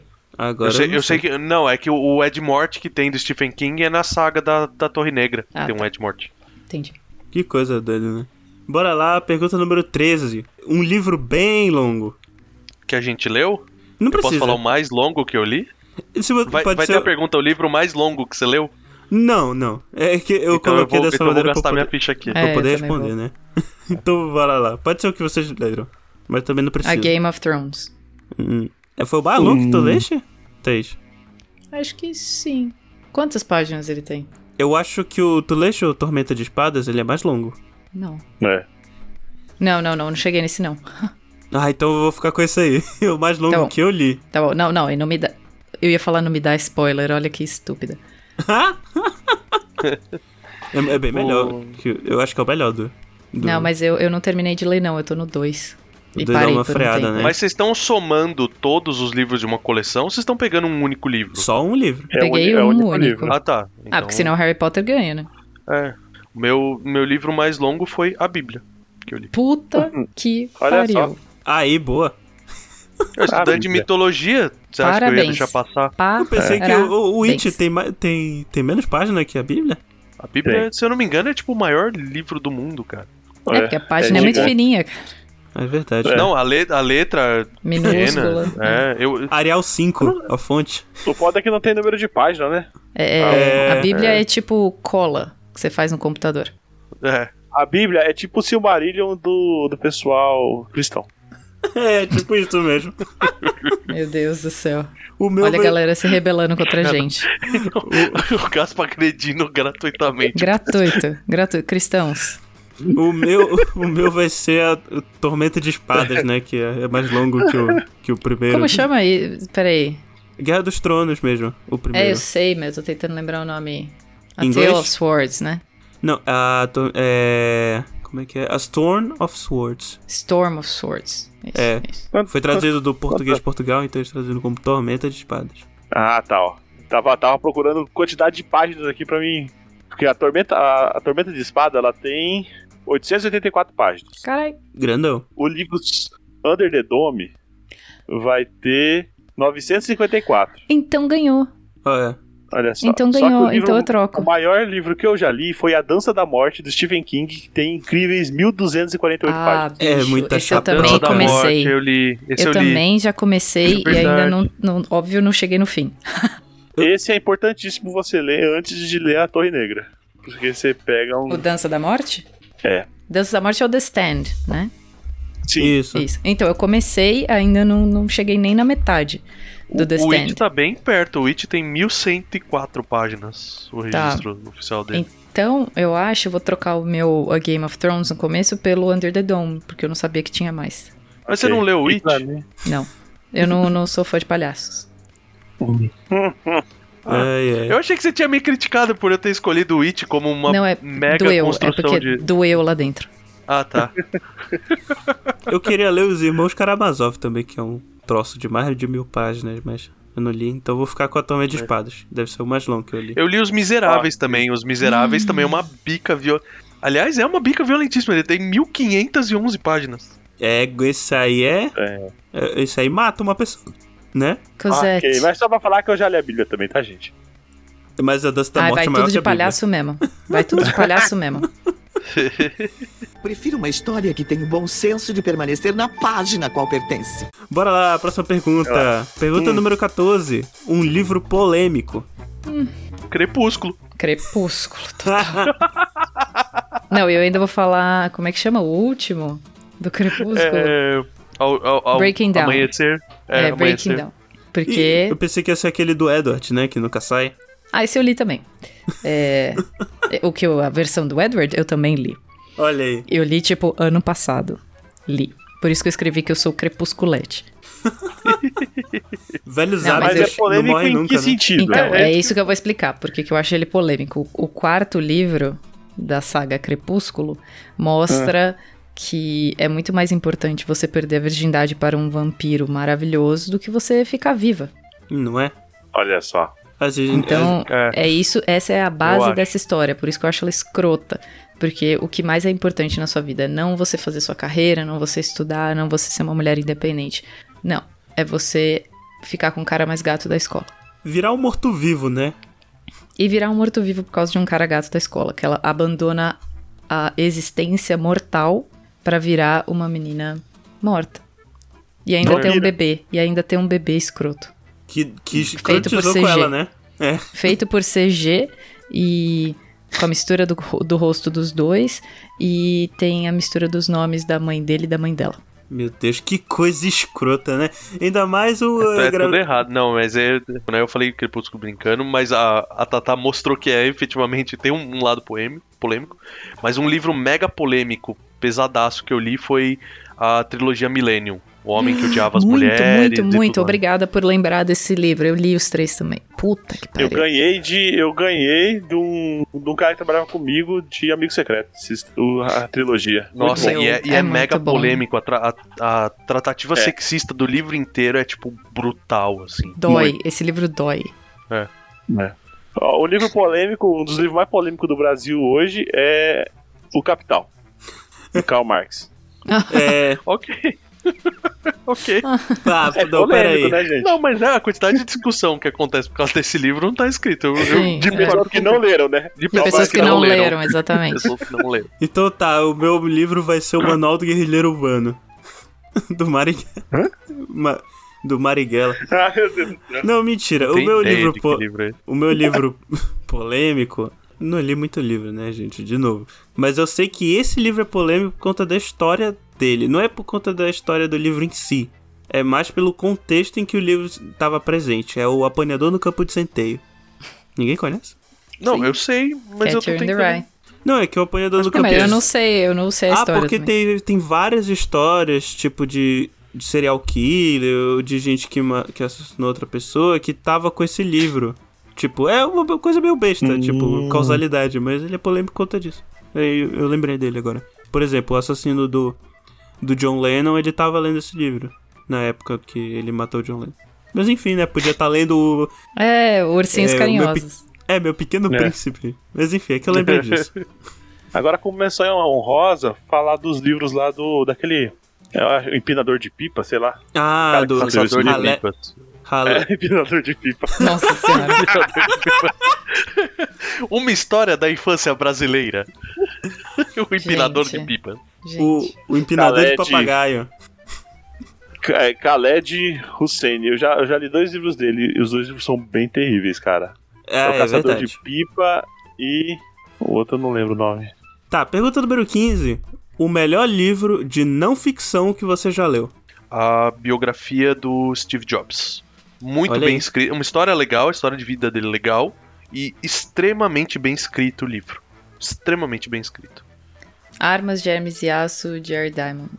Não Esse eu ficção. não sei qual que é esse. Ah, e fala sobre a história como os humanos conseguiram viver até hoje por causa de armas, germes e aço. Tudo isso controla a nossa vida como ser humano desde o momento que a gente. de que apareceu o primeiro Homo sapiens.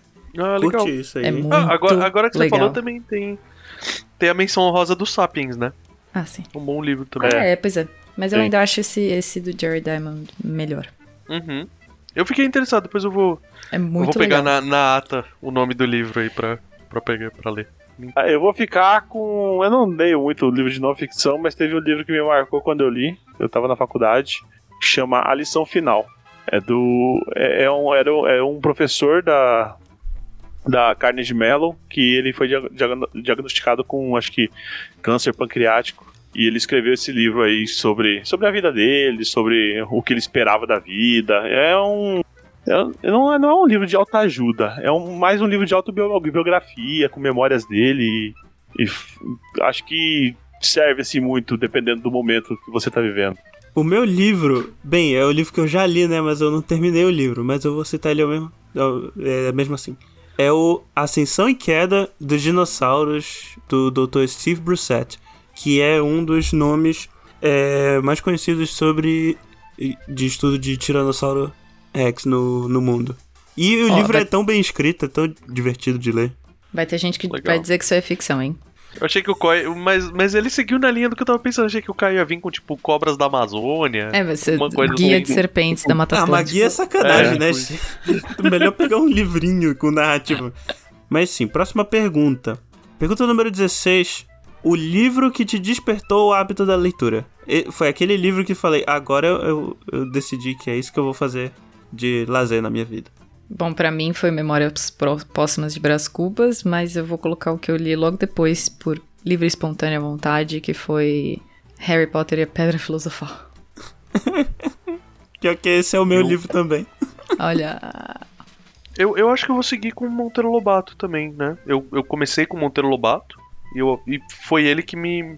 Se bem, se bem que Júlio Verne vem logo em seguida, né? Então Viagem ao Centro da Terra e 20 mil Láguas Submarinas. Mas eu, eu, eu tô entre o a Sítio do Pica-Pau Amarelo e, e Júlio Verne nessa, nessa escolha.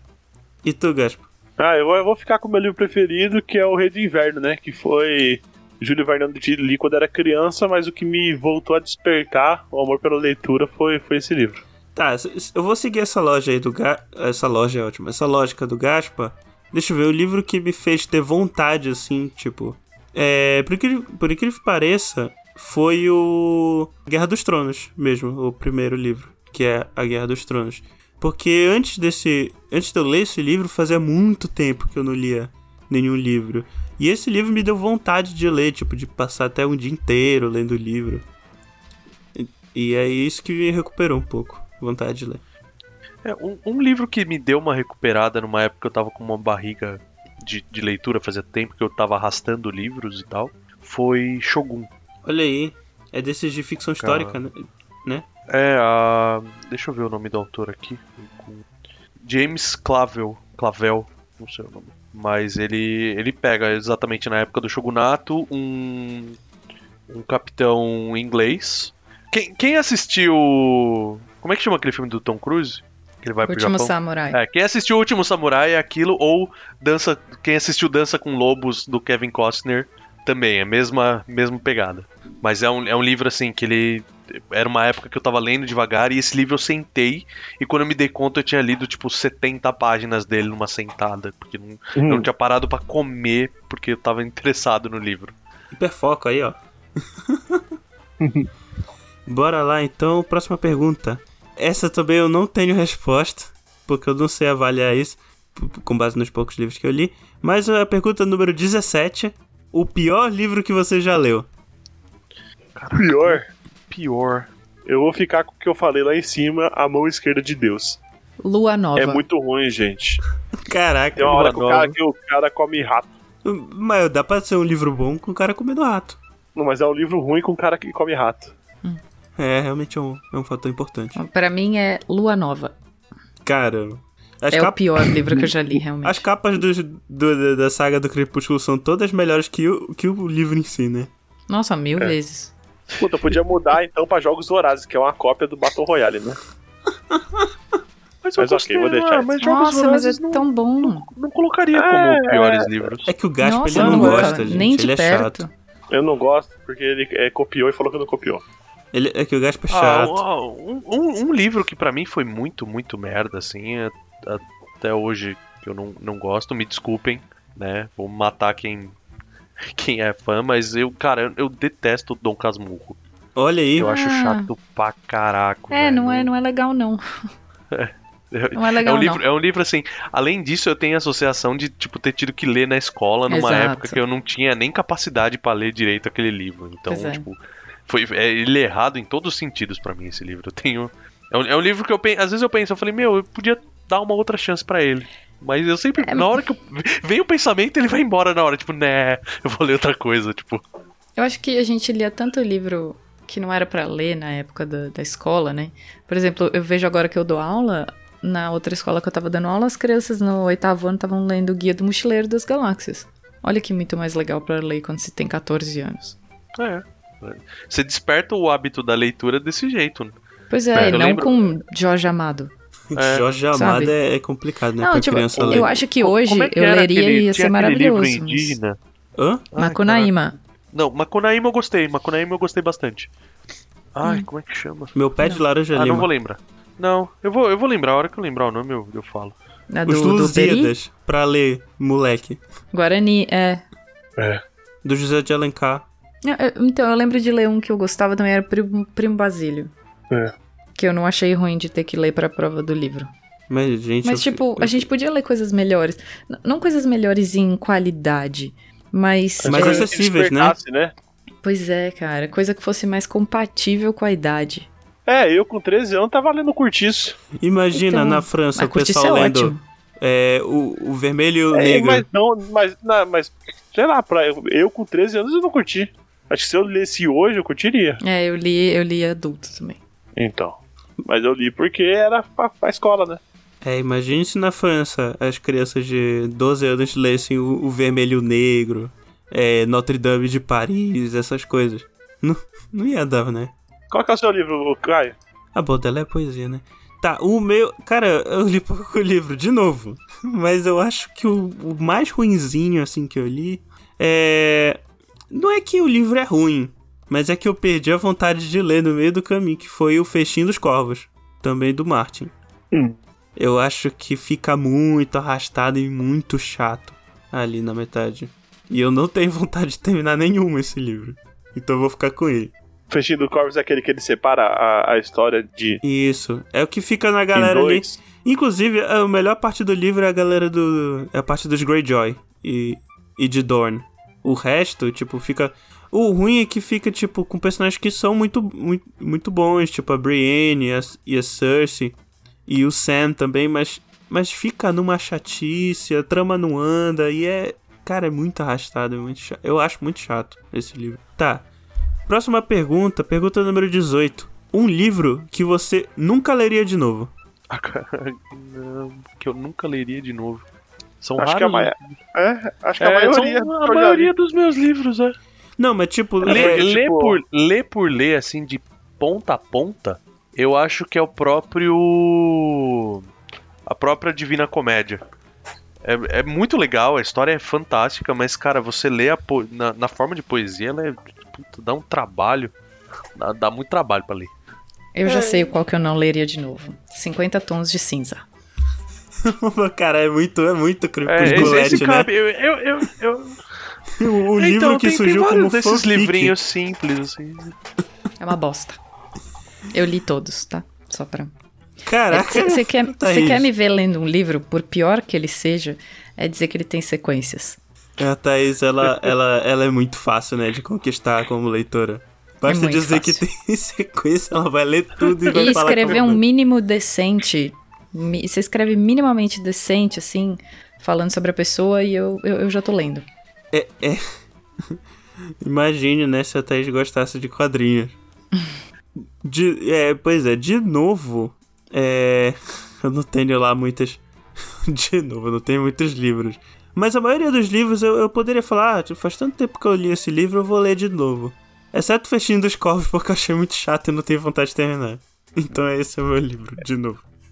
Eu vou deixar um livro aqui, é um jabá de uma amiga minha, que é um livro que eu não leria de novo, porque não, é- não é que ele é ruim, é que ele é muito pesado. Ele chama O Colecionador de Almas, da, da Caroline Fack. Ele é um livro de.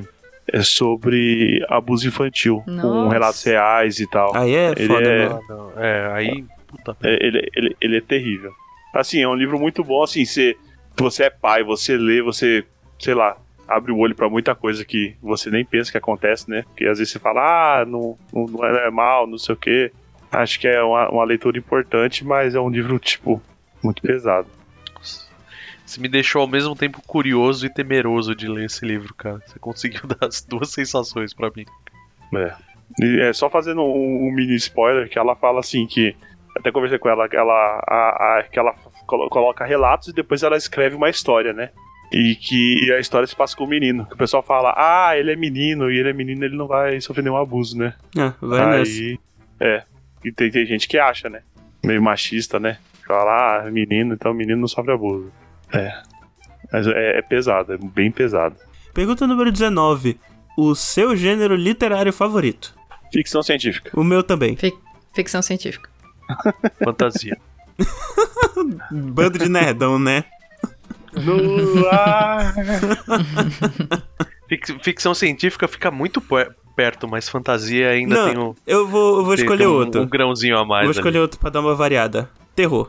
Que eu também gosto muito. Ah, não. Terror, terror não tá tão alto na minha lista assim. Eu gosto muito de terror. Prefiro uma história que tenha o bom senso de permanecer na página a qual pertence. Pergunta número 20. Um livro com um narrador não confiável.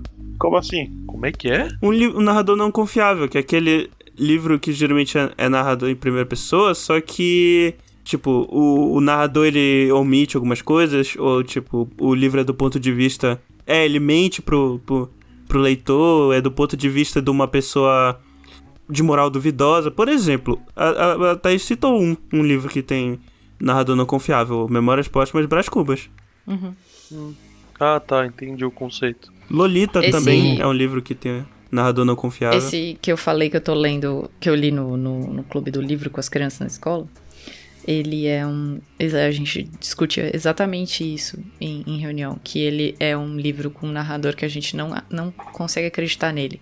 Ele começa falando de um crime, é uma, uma história meio de investigação. Começa falando de um crime de um de um de. São seis amigos. E aí um deles morre.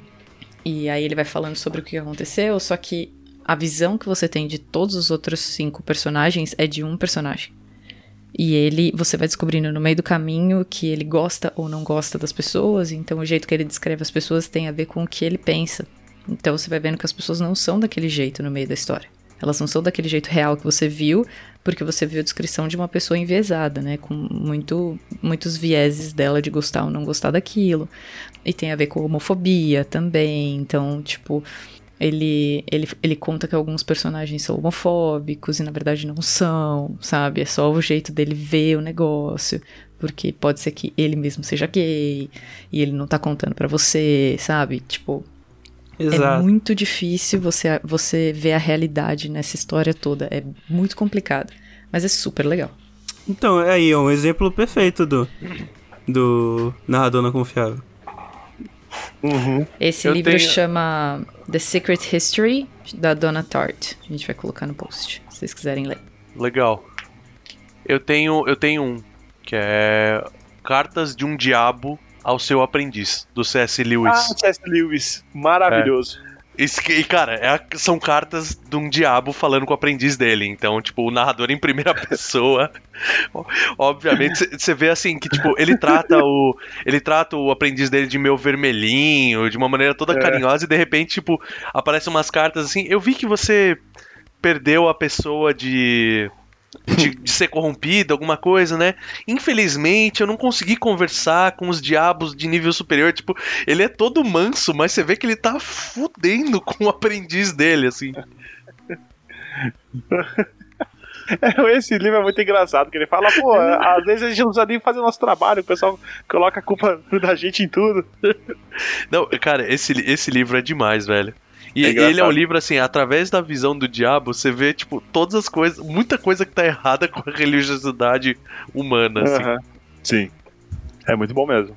Bom, procurando aqui, eu não achei muitos, mas eu achei um, um que eu já li, que é o Assassinato de Roger Ackroyd, da Agatha Christie. Oh, que legal. Legal. Que bom que você trouxe a Gata Christie. É, alguém tinha que trazer. Eu vou ficar então aqui com um livro que é bem polêmico, que que eu, que eu conheço uma pessoa que, que leu, ficou me contando o processo de leitura do livro, então eu tenho uma noção de como é. E eu sei que é com um narrador não confiável. Eu mesmo não li esse livro, mas eu quero ler um dia, talvez um dia fazer um egocast sobre ele, que é Lolita. Que é do ponto de vista de um pedófilo, basicamente. E obviamente o cara não se vê como pedófilo. E, e aí é uma leitura pesada. Esse, esse, esse eu precisei dar uma pausa no caminho, tipo, colocar, sei lá. Pequeno Um- um Príncipe Stephen no King meio do no caminho. é, o Stephen King uma leitura mais leve, né? Botar um Stephen King. Eu- sabe o que meio. eu faço? Total sem estrelas. Pra, pra Sabe o que eu faço com o. Stephen King? Toda vez que eu leio um livro que, tipo, vai mudar minha vida, que, tipo, é uma coisa você fala, ah, é uma indicação, é um livro brasileiro foda, alguma coisa assim, eu termino o livro, eu leio um Stephen King só pra me dar um prêmio. É sério mesmo. Eu faço Olha isso. aí. Boa. Pergunta número 21. Um livro que você nunca cansa de ler. É, mas vocês já falaram que vocês não ficam relendo muito livro, né? É, mas tem, tem, tem Bom, algum eu já, eu já ler. falei, eu já falei, né? Que o Alice no País das Maravilhas e através do espelho eu leio uma Ah, vez por ano. Ah, é boa, menos. boa. Bora ver. Eu já, eu Ah, já, eu eu já li. Harry Potter uma quantidade, uma paulada de vezes. Eu não sei se eu vou É, chegar a que ler. Harry Potter Eu vou, é- eu vou ler ah. de novo com a minha filha. Provavelmente quando a Alice lê, eu, eu vou acompanhá-la, mas. Eu, Eu vou- colocaria Harry Potter, algum, qualquer um do Harry Potter. Eu vou pegar o único livro que eu reli na minha vida, que é o Seus Anéis. Que eu comecei a reler. Caraca, esse é um livro que pra, Nossa, pra eu reler eu gente, tenho que não. estar muito na vibe pra reler esse livro. Não, Cara, eu sou não, muito não. fã. É. E, eu li, e eu li faz O muito Mas tempo. o, mas o Guia do Mochileiro das Galáxias é outro que, tipo, eu, Ah, eu é leria fofo, né? facilmente de novo. Ah, sim, com é, certeza. É leria muito bom. facilmente de novo. Ele é fofo demais, né? Ah, é, é muito bom. É um dos meus livros favoritos. É. Um livro que eu, eu foi indicado num podcast há muito, muito tempo atrás. Eu já reli ele várias vezes. E esse livro, tipo, a cada momento da sua vida que você tá, você consegue tirar um negócio dele diferente. Ele é muito legal. Ele chama O Deserto dos Tártaros. É um escritor italiano. Foi Olha aí. escrito em, em 1940. É um livro sobre nada acontecendo na vida de um cara. Obrigado. que sensacional a É, referência. Sim, mas, é, é, mas não. É um livro, é um, um cara que ele vai pra uma pra um forte do exército que fica no que fica na, na boca do deserto e, e eles têm que guardar ali pra pra o país não sofrer invasão por ali. Só que ele passa a vida inteira e essa invasão nunca chega. E vai contando a vida dele, ele passando os dias, subindo de cargo e tal. E no final ele voltando pra casa aposentado. Caramba. Legal. Eu achei bem legal. É um livro, é um livro denso, é bem denso, mas é, é- é interessante. Ele é bem curto e acho que vale a pena, assim, todos vocês aí colocar na, na lista de, de leitura. Depois vocês me falam o que acharam. Vou procurar esse livro depois. Então tá, próxima pergunta. Pergunta de número 22. Um bom livro da sua profissão. Um bom Da minha livro profissão. Da minha profissão. Ó, Jurassic Jurassic Park Park. não vale, viu? Porra. Não, eu vou, não, eu vou por um de não ficção. O livro Evolução, do Mark Ridley. Ele é um bom livro de biologia. Aff, eu tenho ele aqui, tô olhando pra ele. Ah, afinal, ele é bom, Thaís. Não, não, tô achando bom, mas aqui é, não, é, não é livro de ficção, né? É, mas não Ah, quando precisa falam, ser. eu, eu- quando falam evolução, eu só lembro da, daquele filme excelentíssimo lá com o, Com o Fox Mulder. Mulder. Nossa, velho, é mesmo. Caraca. que memória que vocês têm, velho. Mano. É a cena, a cena mais incrível de todos, que é o. Ah, é, é Geólogo é o Orlando lambendo. que faz esse filme. O geólogo É. lambendo a pedra. Você sabe o que você tá fazendo? Cala a boca. é, o Orlando Jones. Lambendo a pedra. Hum, salgada. Muito bom esse filme, cara. Ai, tá bom, vai. Eu não vou, vou colocar da minha profissão, porém não terminei de ler A Dança da Morte. Dança da morte? Ué. Ah, é, sim, sim, é verdade, é verdade, é verdade. É porque, enfim, ouvinte, eu sou da área de doenças infecciosas. Ah, tá. Então eu fico com Fortaleza Digital do Dan Brown. Porra! é muito bom esse livro, cara. Porque a minha profissão é hacker. Hacker. Hacker de Araraquara. Cara, na, na mesma linha do, do Gaspa aí, mas é um livro mais técnico, mas que é gostoso de ler, eu achei muito gostoso de ler, é o Programador Pragmático. Olha aí. Achei bem legal, achei bem gostoso de ler. Muda aí pro Paulo Freire, Thaís. Ó, então tá bom. Eu posso usar Paulo Freire. Mas se- sendo muito clichê. Sendo muito, muito, muito clichê, eu ainda prefiro ficar com a dança da morte. Ok. Então bora lá. Pergunta número 23. Um livro biográfico. Eu li da Melinda Gates, The Moment of Lift. Muito bom. Eu não sou fã de biografia, cara. Bom, eu acho que eu não, não poderia não citar o livro do maior músico de todos os tempos, Bowie. Olha Biografia sobre aí. o- do David Bowie. Boa, boa. Olha só. Foi Meu. fantástico, assim. Tem, tem, uns dois, tem umas duas, três biografias pra ele, mas eu acho que o, o que chama Bowie é o que eu mais gostei. Mano, puta que pariu, David Bowie no meu coração. Total. Cara, a- a uma das primeiras músicas que minha filha aprendeu a cantar foi Magic Dance. ela canta só, ela canta de ponta a ponta, cara. É muito que fofo. linda. Eu, eu vou ficar, terei uma surpresa com o livro do, do Stephen King que chama Sobre a Escrita. Ah, é Caraca, esse livro é bom demais, velho. Esse livro é bom bom, demais. demais. Ele é muito bom. E ele é, ele é totalmente bibliográfico e, e é excelente. É Apesar bom. que o Salmão da Dúvida também é, é um pouco bibliográfico, né? Mas é autobibliografia, né? Ah, Mas tá bom também. É, tá certo. Mas esse sobre, sobre a escrita é muito. Cara, que ótima escolha, velho. É, foi muito boa. Eu não li biografia, né, gente? Então, eu vou ficar com uma que eu tenho vontade de ler, que eu já, eu já- vi e achei interessante, que é a biografia da Frida, escrita pelo Hayden Herrera, que é a biografia da Frida Legal, Kahlo. deve ser, um, deve ser um livro bem legal também. É, eu achei bem interessante, até porque, né, ela, ela era uma personalidade bem, bem interessante, teu. O Dia- Diário de Anne Frank conta como biografia? Conta, conta. Hum. Porque é um, um livrão também. Não sei se como biografia, cara. Ah, gente, o Rafa perguntou aqui, narrador não confiável. Eu lembrei de um que eu gosto muito. Eu tenho, é um, depois eu vou comentar porque eu, eu- é o livro que eu tenho, mas é o Clube da Luta. Boa. Muito bom. Nada confiável. Nada Uhum. confiável. Prefiro uma história que tem o bom senso de permanecer na página a qual pertence. Pergunta número 24, tá acabando, hein? Um ritual seu de leitura. É, eu acendo velas, faço um pentagrama.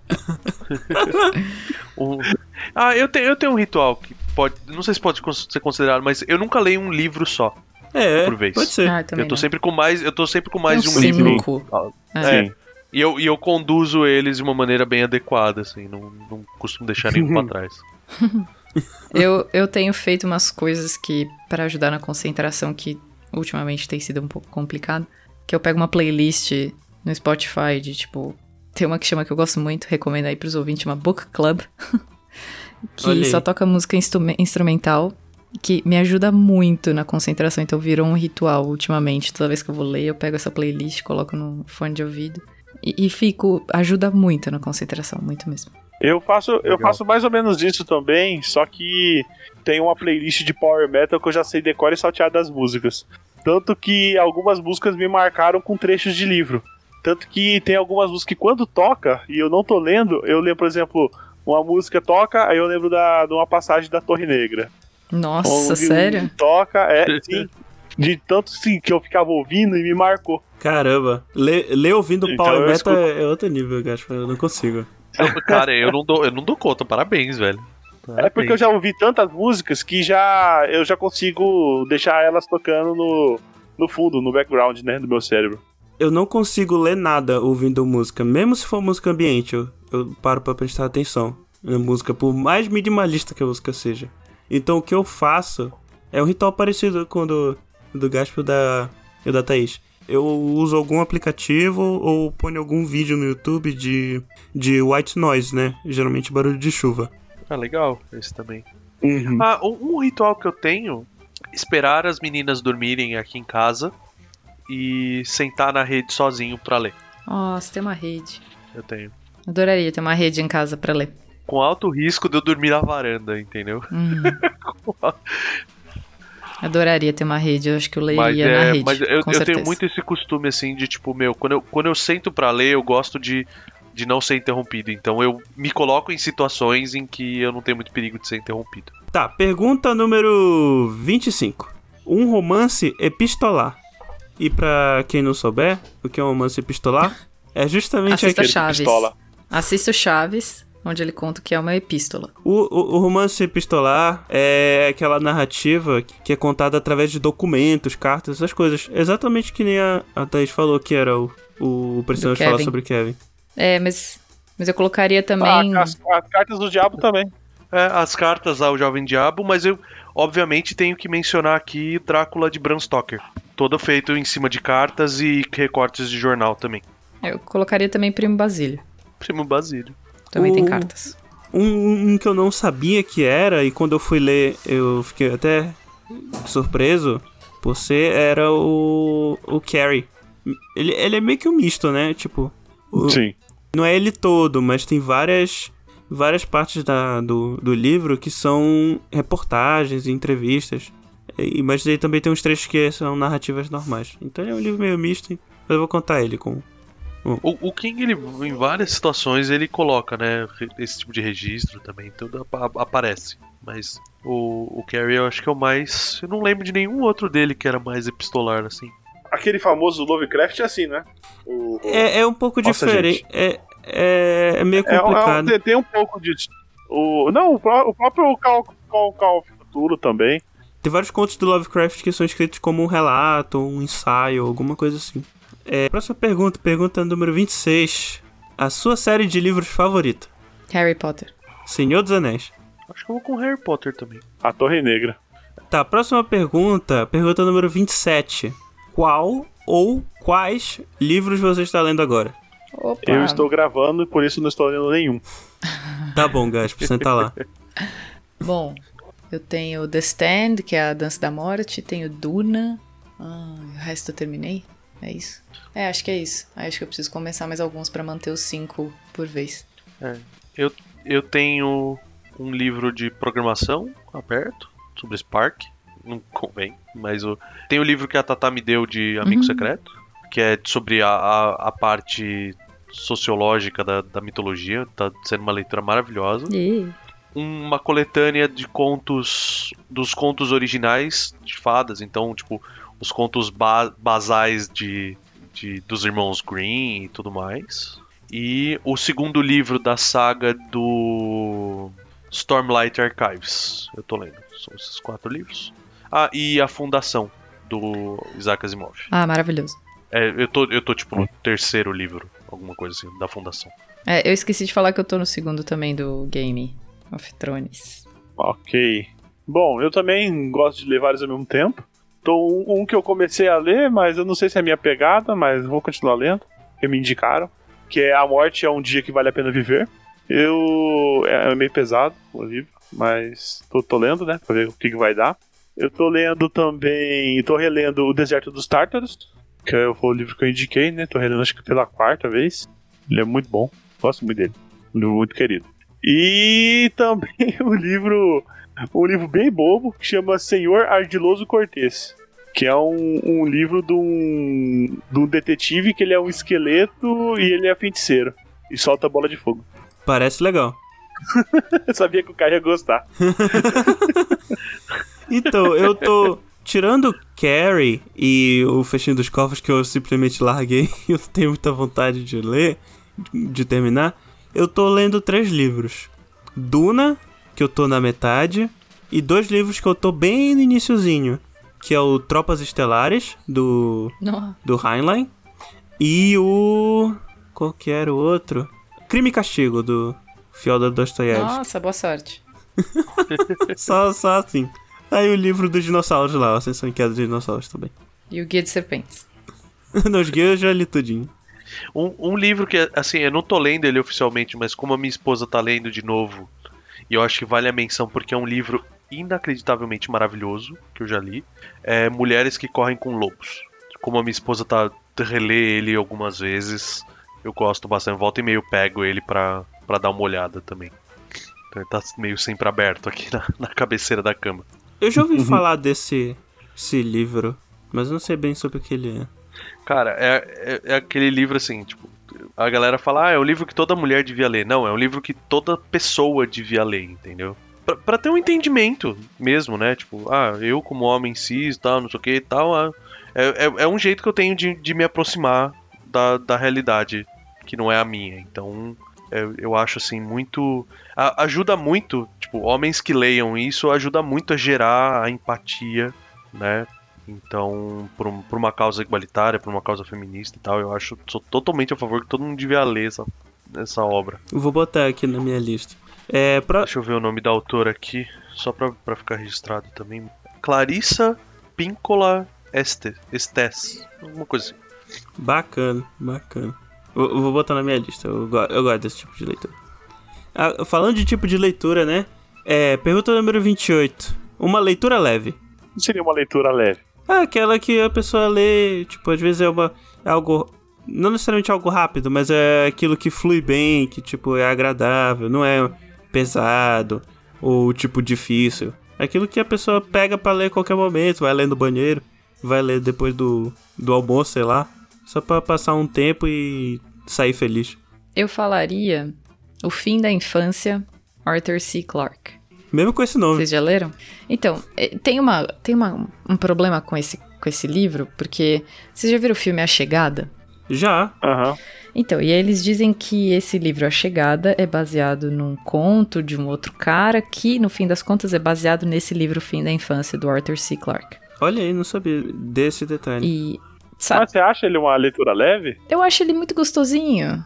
Ah, é. Gostosinho. Então, porque ele não é a pegada toda da, do A Chegada. Tipo, não é pesado. Os aliens não são é, maldosos nem nada. Eu acho, tipo, meio que pra, pra abrir a mente de um jeito bem levinho. É meio Tebilu, né? É um pouquinho Tebilu. é um pouquinho Tebilu, busca conhecimento. É, mas toda a parte de de situar a nave chegando, como eles entram na nave, tá tudo descrito nesse livro e não no conto. Então, quando chega no. Tipo, toda a história da. Eu não sei se não vou dar o spoiler, mas, tipo, deles tentando falar com os, com os ETs, não passa nesse livro.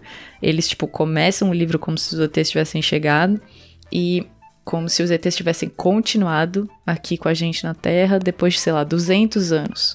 Então, depois de 200 anos, você vê a vida na Terra como seria com os ETs. E daí parte do que acontece no filme acontece no livro também. E eu acho que é um, é um, é um livrinho muito gostoso, de verdade. Assim, ele abre a mente e é leve, muito gostoso. Um que é bem, bem leve nesse sentido, assim, meu, qualquer hora que você pega, você, você abre, dá uma folhada, lê e absorve bem. Ele é, ele é divertido e ao mesmo tempo ele te dá uma visão social de uma maneira leve é Comédias da Vida Privada do Luiz Fernando Veríssimo. Cara, são pequenos diálogos assim, são pequenas croniquetas ou até mesmo continhos que, e são divertidos assim, e você vê que são situações assim, tipo, é aquela situação tipo, meu, como como o ser humano é engraçado no comportamento deles, né? Que nem tem. Um, um que me marcou muito é tipo. Um, duas pessoas que se conhecem através de. Um, um fica olhando o lixo do outro no hall do, do prédio, sabe? E tipo, ah, você comeu camarão ontem e tal, né? Ah, eu vi que você chorou porque tinha um monte de lencinho e tal. E assim, é super leve, é divertido e bem escrito, né? Uma recomendação leve. E qualquer hora que você pega ele, se você for numa livraria e procurar esse livro, meu, você lê umas duas duas dessas croniquetas e, e segue, segue a vida, né? Depois que der pra voltar no, na livraria, dá pra fazer isso. É, eu quero fazer um pequeno retcon aqui do meu pior livro que eu já li, que não foi A Mão Esquerda de Deus, foi O Sol Negro, é um livro brasileiro e é, é horrível, gente. E- mas é uma leitura leve, né? Eis que o Gaspa volta lá atrás, eu não tô entendendo nada. Mas é um livro leve? Não, não, não. Eu só queria, só queria fazer esse retcon porque eu achei injustiça, porque esse livro realmente é muito ruim, que fala sobre... é, na- é, tem, tem porrada em nazista, mas...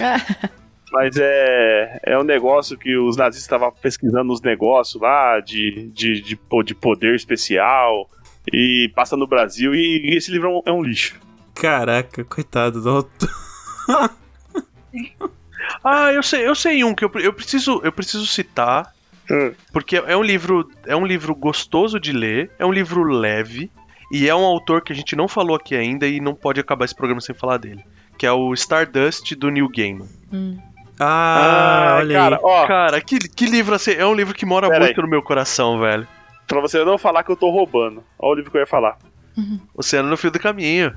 É, então o, o livro que eu escolhi é O Oceano no Fim do Caminho, do Neil Gaiman, que é um, é um livro delicioso de ler. Muito, muito bom. Eu adoro esse livro. Cara, é muito gostoso mesmo.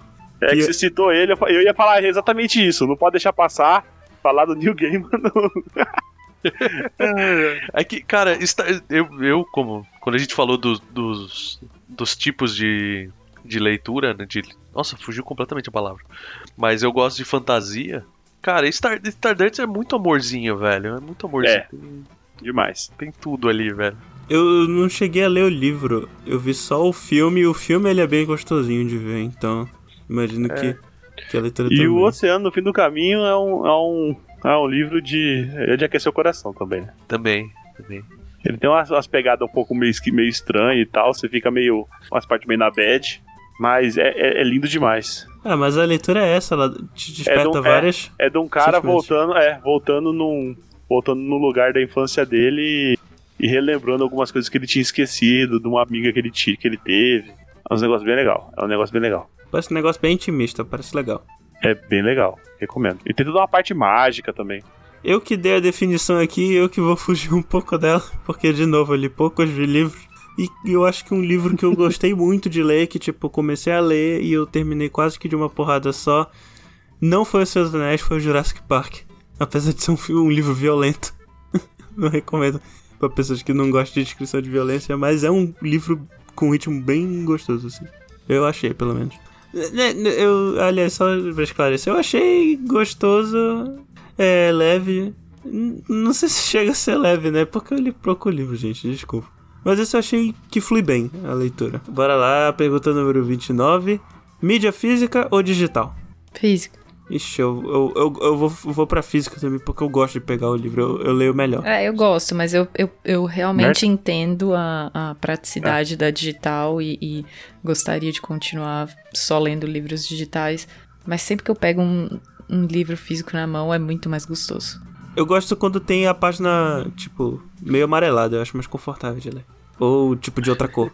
Cara, pra, pra mim é muito difícil, assim, porque eu, eu, eu leio muitos toletes e eu leio muitos livros ao mesmo tempo, então, tipo, mídia digital pra mim é fantástica. A questão do, do conforto, né? Com o Kindle, tipo, não. Quando eu falo mídia digital é Kindle, tá? Ou É. qualquer e-reader paralelo. Ler no computador ou ler no celular pra mim Não é. existe. Putz, Não, não um dá. tormento. Não existe. Mas eu eu sou apaixonadíssimo. O meu sonho é que hoje em dia na sociedade nossa não cabe muito, mas o meu sonho é ter um sebo.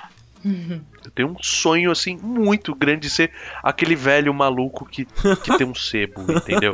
E que sabe e que manja de todos os livros que estão ali dentro. Inclusive, eu, eu gostaria. Posso puxar um caos aleatório? Vai? Cara, um dos livros que pra mim foi muito mágico eu ter encontrado num sebo foi ter encontrado o livro da História Sem Fim. Dentro do Olha, sebo. que legal. Numa, ver- numa versão, tipo, com capa mais rígida.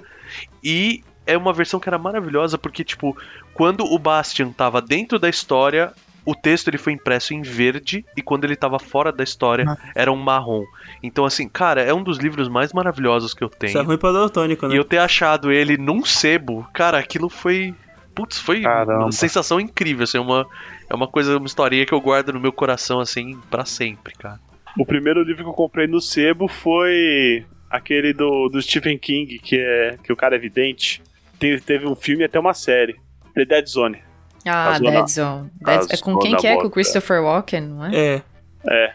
O meu Jurassic Park foi comprado de um sebo. E tá em bom estado, Olha só. inclusive. Então, é- é- eu, eu entendo os dois lados, mas, tipo, principalmente é que hoje em dia a gente tá enfiado em casa, mas, tipo, meu, transporte público que ainda mudou a minha vida também, transporte público. Sim. Ah, isso é uma tristeza pra mim. Eu não consigo ler em ônibus. Me dá eu vontade também de não, eu vomitar. enjoo. É. Eu também me dá vontade de vomitar. É. E de ficar no celular também, se. É, eu não, não consigo. Não consigo. Mas Nem o- enfim, eu tenho eu, lembro de labirintite, viagem, né, então. eu lembro de viagens com meu pai e com a minha mãe, assim, viagens longuíssimas, e que minha irmã tava atormentadíssima no carro por tédio, e eu tava com tipo um Musashi aberto no Nossa. colo, lendo ferrenhamente durante a viagem e cagando pra todo o resto que tava Olha, acontecendo. E, inclusive, essa era uma das coisas que eu adoraria. Tipo, se eu pudesse ter um desejo pra me mudar, sabe? Daquele tipo de coisa, é não vomitar dentro do carro, não, não ter labirintite. Porque eu adoraria ler em locais que eu não consigo. É, então, eu, se for falar por mim, eu gosto mais da digital. Se for pra ler, se for pra cheirar, a física. Meu Deus. Tira do contexto, fudeu, né?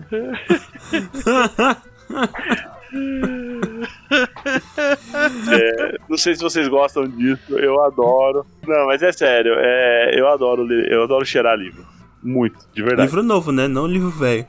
Não, qualquer livro. Caraca. como assim, velho? O livro velho tem. a- Livro velho tem, tem, tem cheiro de história. Cara, não sei. Se A tiver cheiro de mofo, a única não coisa consigo. nova, nova que tem um cheiro tão bom quanto o livro é carta de Magic. É dinheiro. Ok, aí deixa eu falar, porque é, na verdade digital, porque é comodidade, né? Eu gostaria de ter todas as versões físicas e ter uma biblioteca imensa. Mas o que eu faço, por isso que eu falei que eu ia falar depois do Clube da Luta, porque eu leio digital e se eu gosto, e os livros que eu mais gosto, que eu mais tenho carinho por eles, eu compro a versão física e deixo na minha biblioteca. Eu reduzi muito a minha biblioteca porque a minha esposa e a minha filha têm rinite alérgica. Então, tipo, eu reduzi muito a quantidade de papel e velharias na minha casa. É, então. Aí eu só tenho os mesmos, mesmo os que eu gosto demais, sabe? Então são tipo. São bem poucos livros. Prefiro uma história que tenha o bom senso de permanecer na página a qual pertence. Bora lá pra última pergunta. Pergunta número 30. Um livro brasileiro que você gostaria de recomendar pros ouvintes. Eu terminei de ler ele faz menos de duas semanas. E é um livro que tá famosinho. Ele se chama Torto Arado. Ele ganhou prêmio. Torto Sobre o que que é? Arado. Ele. Ai, eu vou começar a chorar só de lembrar do livro. Ele é a história de duas irmãs no meio de. no meio do sertão do Nordeste. E elas vivem numa fazenda, num regime meio de escravidão, assim. E eu não sei exatamente em que época isso se passa, deve ser tipo 60, 70. E elas. é- É uma coisa meio assim, parecido com 100 Anos de Solidão, do Gabriel Garcia Marques, que é uma cidadezinha pequena, as pessoas vão e vêm dessa para essa cidadezinha e aí eles vão contando a história dessa família com o tempo e a história das pessoas que vêm para essa família e saem, tipo, vêm para a cidade, saem da cidade, mas interagindo com essa família. E essas meninas são pequenas, a Bibiana e a Belonísia, e elas. A, história é delas. Então elas vão contando a história inteira delas. Acontece um, um- um mistério no começo que eu não vou contar, mas acontece um mistério muito muito vidrante, assim, sabe? Você não consegue parar de ler. E tem uma história de narrador, assim, que você não confia no narrador, você não sabe algumas coisas até chegar na metade do livro, você não sabe quem é que fez o quê, sabe? Você não sabe o nome de tal pessoa, você não sabe até o negócio chegar no meio do livro, você não sabe quem é que fez a coisa mais importante do começo do livro, você não sabe o nome das pessoas que estão falando com você. É um livro que foi o primeiro livro que me fez chorar, de verdade. Eu já fiquei muito emocionada lendo o livro, mas eu nunca chorei de verdade. Mas esse livro me fez chorar, tipo, umas três, quatro vezes. Ele é incrível. Caramba, legal. E ele ganhou prêmio, tá famoso. Se você falar com qualquer. Vai em qualquer livraria, ele vai estar, tá, tipo, estampado na cara da livraria, assim. Legal. É maravilhoso. E, ó, eu comecei a ler porque, assim, meu namorado não gosta de ler ficção. Odeia, só lê não ficção e eu sou a louca da ficção, né? E ele falou: Ah, será que eu vou ler esse livro? Será? Não sei o que. Ele foi lá e pegou o sample, a, a amostra dele no Kindle, né? Aí ele falou: Hum, você vai gostar desse livro. Eu falei: Por que ele? Ah, porque acontece não sei o que, não sei o que, não sei o que, e é um mistério. Eu falei: Já, termina de ler logo, porque eu quero ler. Foi basicamente isso. E eu li, tipo, em uma semana, assim. Olha aí, Três rapidão. sentadas eu terminei de ler o livro. Eu tenho um, ele foi publicado pela editora Draco, chama Ball Jointed Alice, da Priscila Matsumoto. Ela conta a história do Frank. Ele e mais dois ou três amigos, eles são fugidos de um manicômio, né? Fugiram e foram tocando a vida, tudo. E ele não tem memória da época dele no manicômio, mas acorda, ele acorda um dia e tem o. Ele chama Ball Jointed Alice, porque é, Ball Jointed é uma, é uma boneca. É qu- quase que fosse uma sexy doll, né? Em tamanho real. Que ele personificou uma amiga dele que chamava Alice dentro do manicômio e que foi morta por abusos dentro do manicômio. Então ele começa a tentar. Ele vê aquela boneca e dentro da psicopatia dele, ele dá vida para aquela boneca, então ele conversa com a boneca, a boneca responde tudo. E ele começa a ter os lapsos de memória. O retorno dos lapsos de memória dele, né? Vão voltando as memórias. E ele vai ficando putaço e ele vai atrás, né? Encontra os outros que fugiram com ele do manicômio. E dá, a- a- isso até a metade da história. A outra metade da história é tipo eles planejando uma vingança para destruir. Eles querem destruir o manicômio, né? Ele pra, principalmente para se vingar pela morte da dessa amiga Alice dele. Né? É uma história assim, ela é não, não é erótica, né? Na, na descrição fala lá é sexy, emotivo assim, mas tipo o, o erotismo ele é pífio perto assim do, do ensaio humano e ele é um livro que você não larga. Ele porque e, e você começa a tem, tem hora no livro que você começa a se perder, tipo, meu, o cara tá lembrando da menina verdadeira ou ele tá conversando com a boneca, né? Então, e tem um ambiente, tipo, bem tenso de manicômio e tal, assim, é um livro bem bem carregado, eu recomendo fortemente, assim, é uma leitura muito, muito boa, eu, tipo, eu não dei nada, eu ganhei, na época eu fazia review pro Meia Lua, e, tipo, eu ganhei esse livro pra resenhar, falaram, ah, tem, tem esse aqui, você não quer resenhar? Quero. E, cara, quando eu comecei a ler, eu, tipo, meu, aquilo foi, foi indo, foi indo, e eu não conseguia largar, velho. Então, assim, vale até a menção honrosa, já que a gente tá fazendo indicação brasileira, da a curadoria da editora Draco, ela é fantástica, assim. Eu gosto de vários dos autores lá. Quero recomendar um livro muito bom, chama O Filho da Insanidade. Eu não quis ser babaca, né? Vai lá, vai lá. Você já teve seu momento, né? Não, gente, é. Não, realmente, eu acho muito bom. Não é porque eu escrevi, não, mas. É... Desse autor, né? Daniel Gasparin. Olha o jabá aí. E é, brasile... é, e é brasileiro, né, gente? É. Então, Olha o jabá. Momentos jabá. Vai ser só esse então, Gaspa. Beleza. Então, meu livro aqui, já que. Já, já que o Gaspa já citou dele aqui, eu também queria citar um livro aqui de um autor do, de São Paulo, né? Chamado Guilherme Vertamati, que é o Guardiões Elementares. Olha Eita só. porra, agora, ó, até arrepiei, velho. Caraca, arrepiei muito forte, velho. Eita! Caralho, velho. Leia o livro do, do Werther e do Gaspa, gente. O meu ele não falou o nome, Exato, né, cara? Falei, é, pô. exato. Guardiões Ele agora.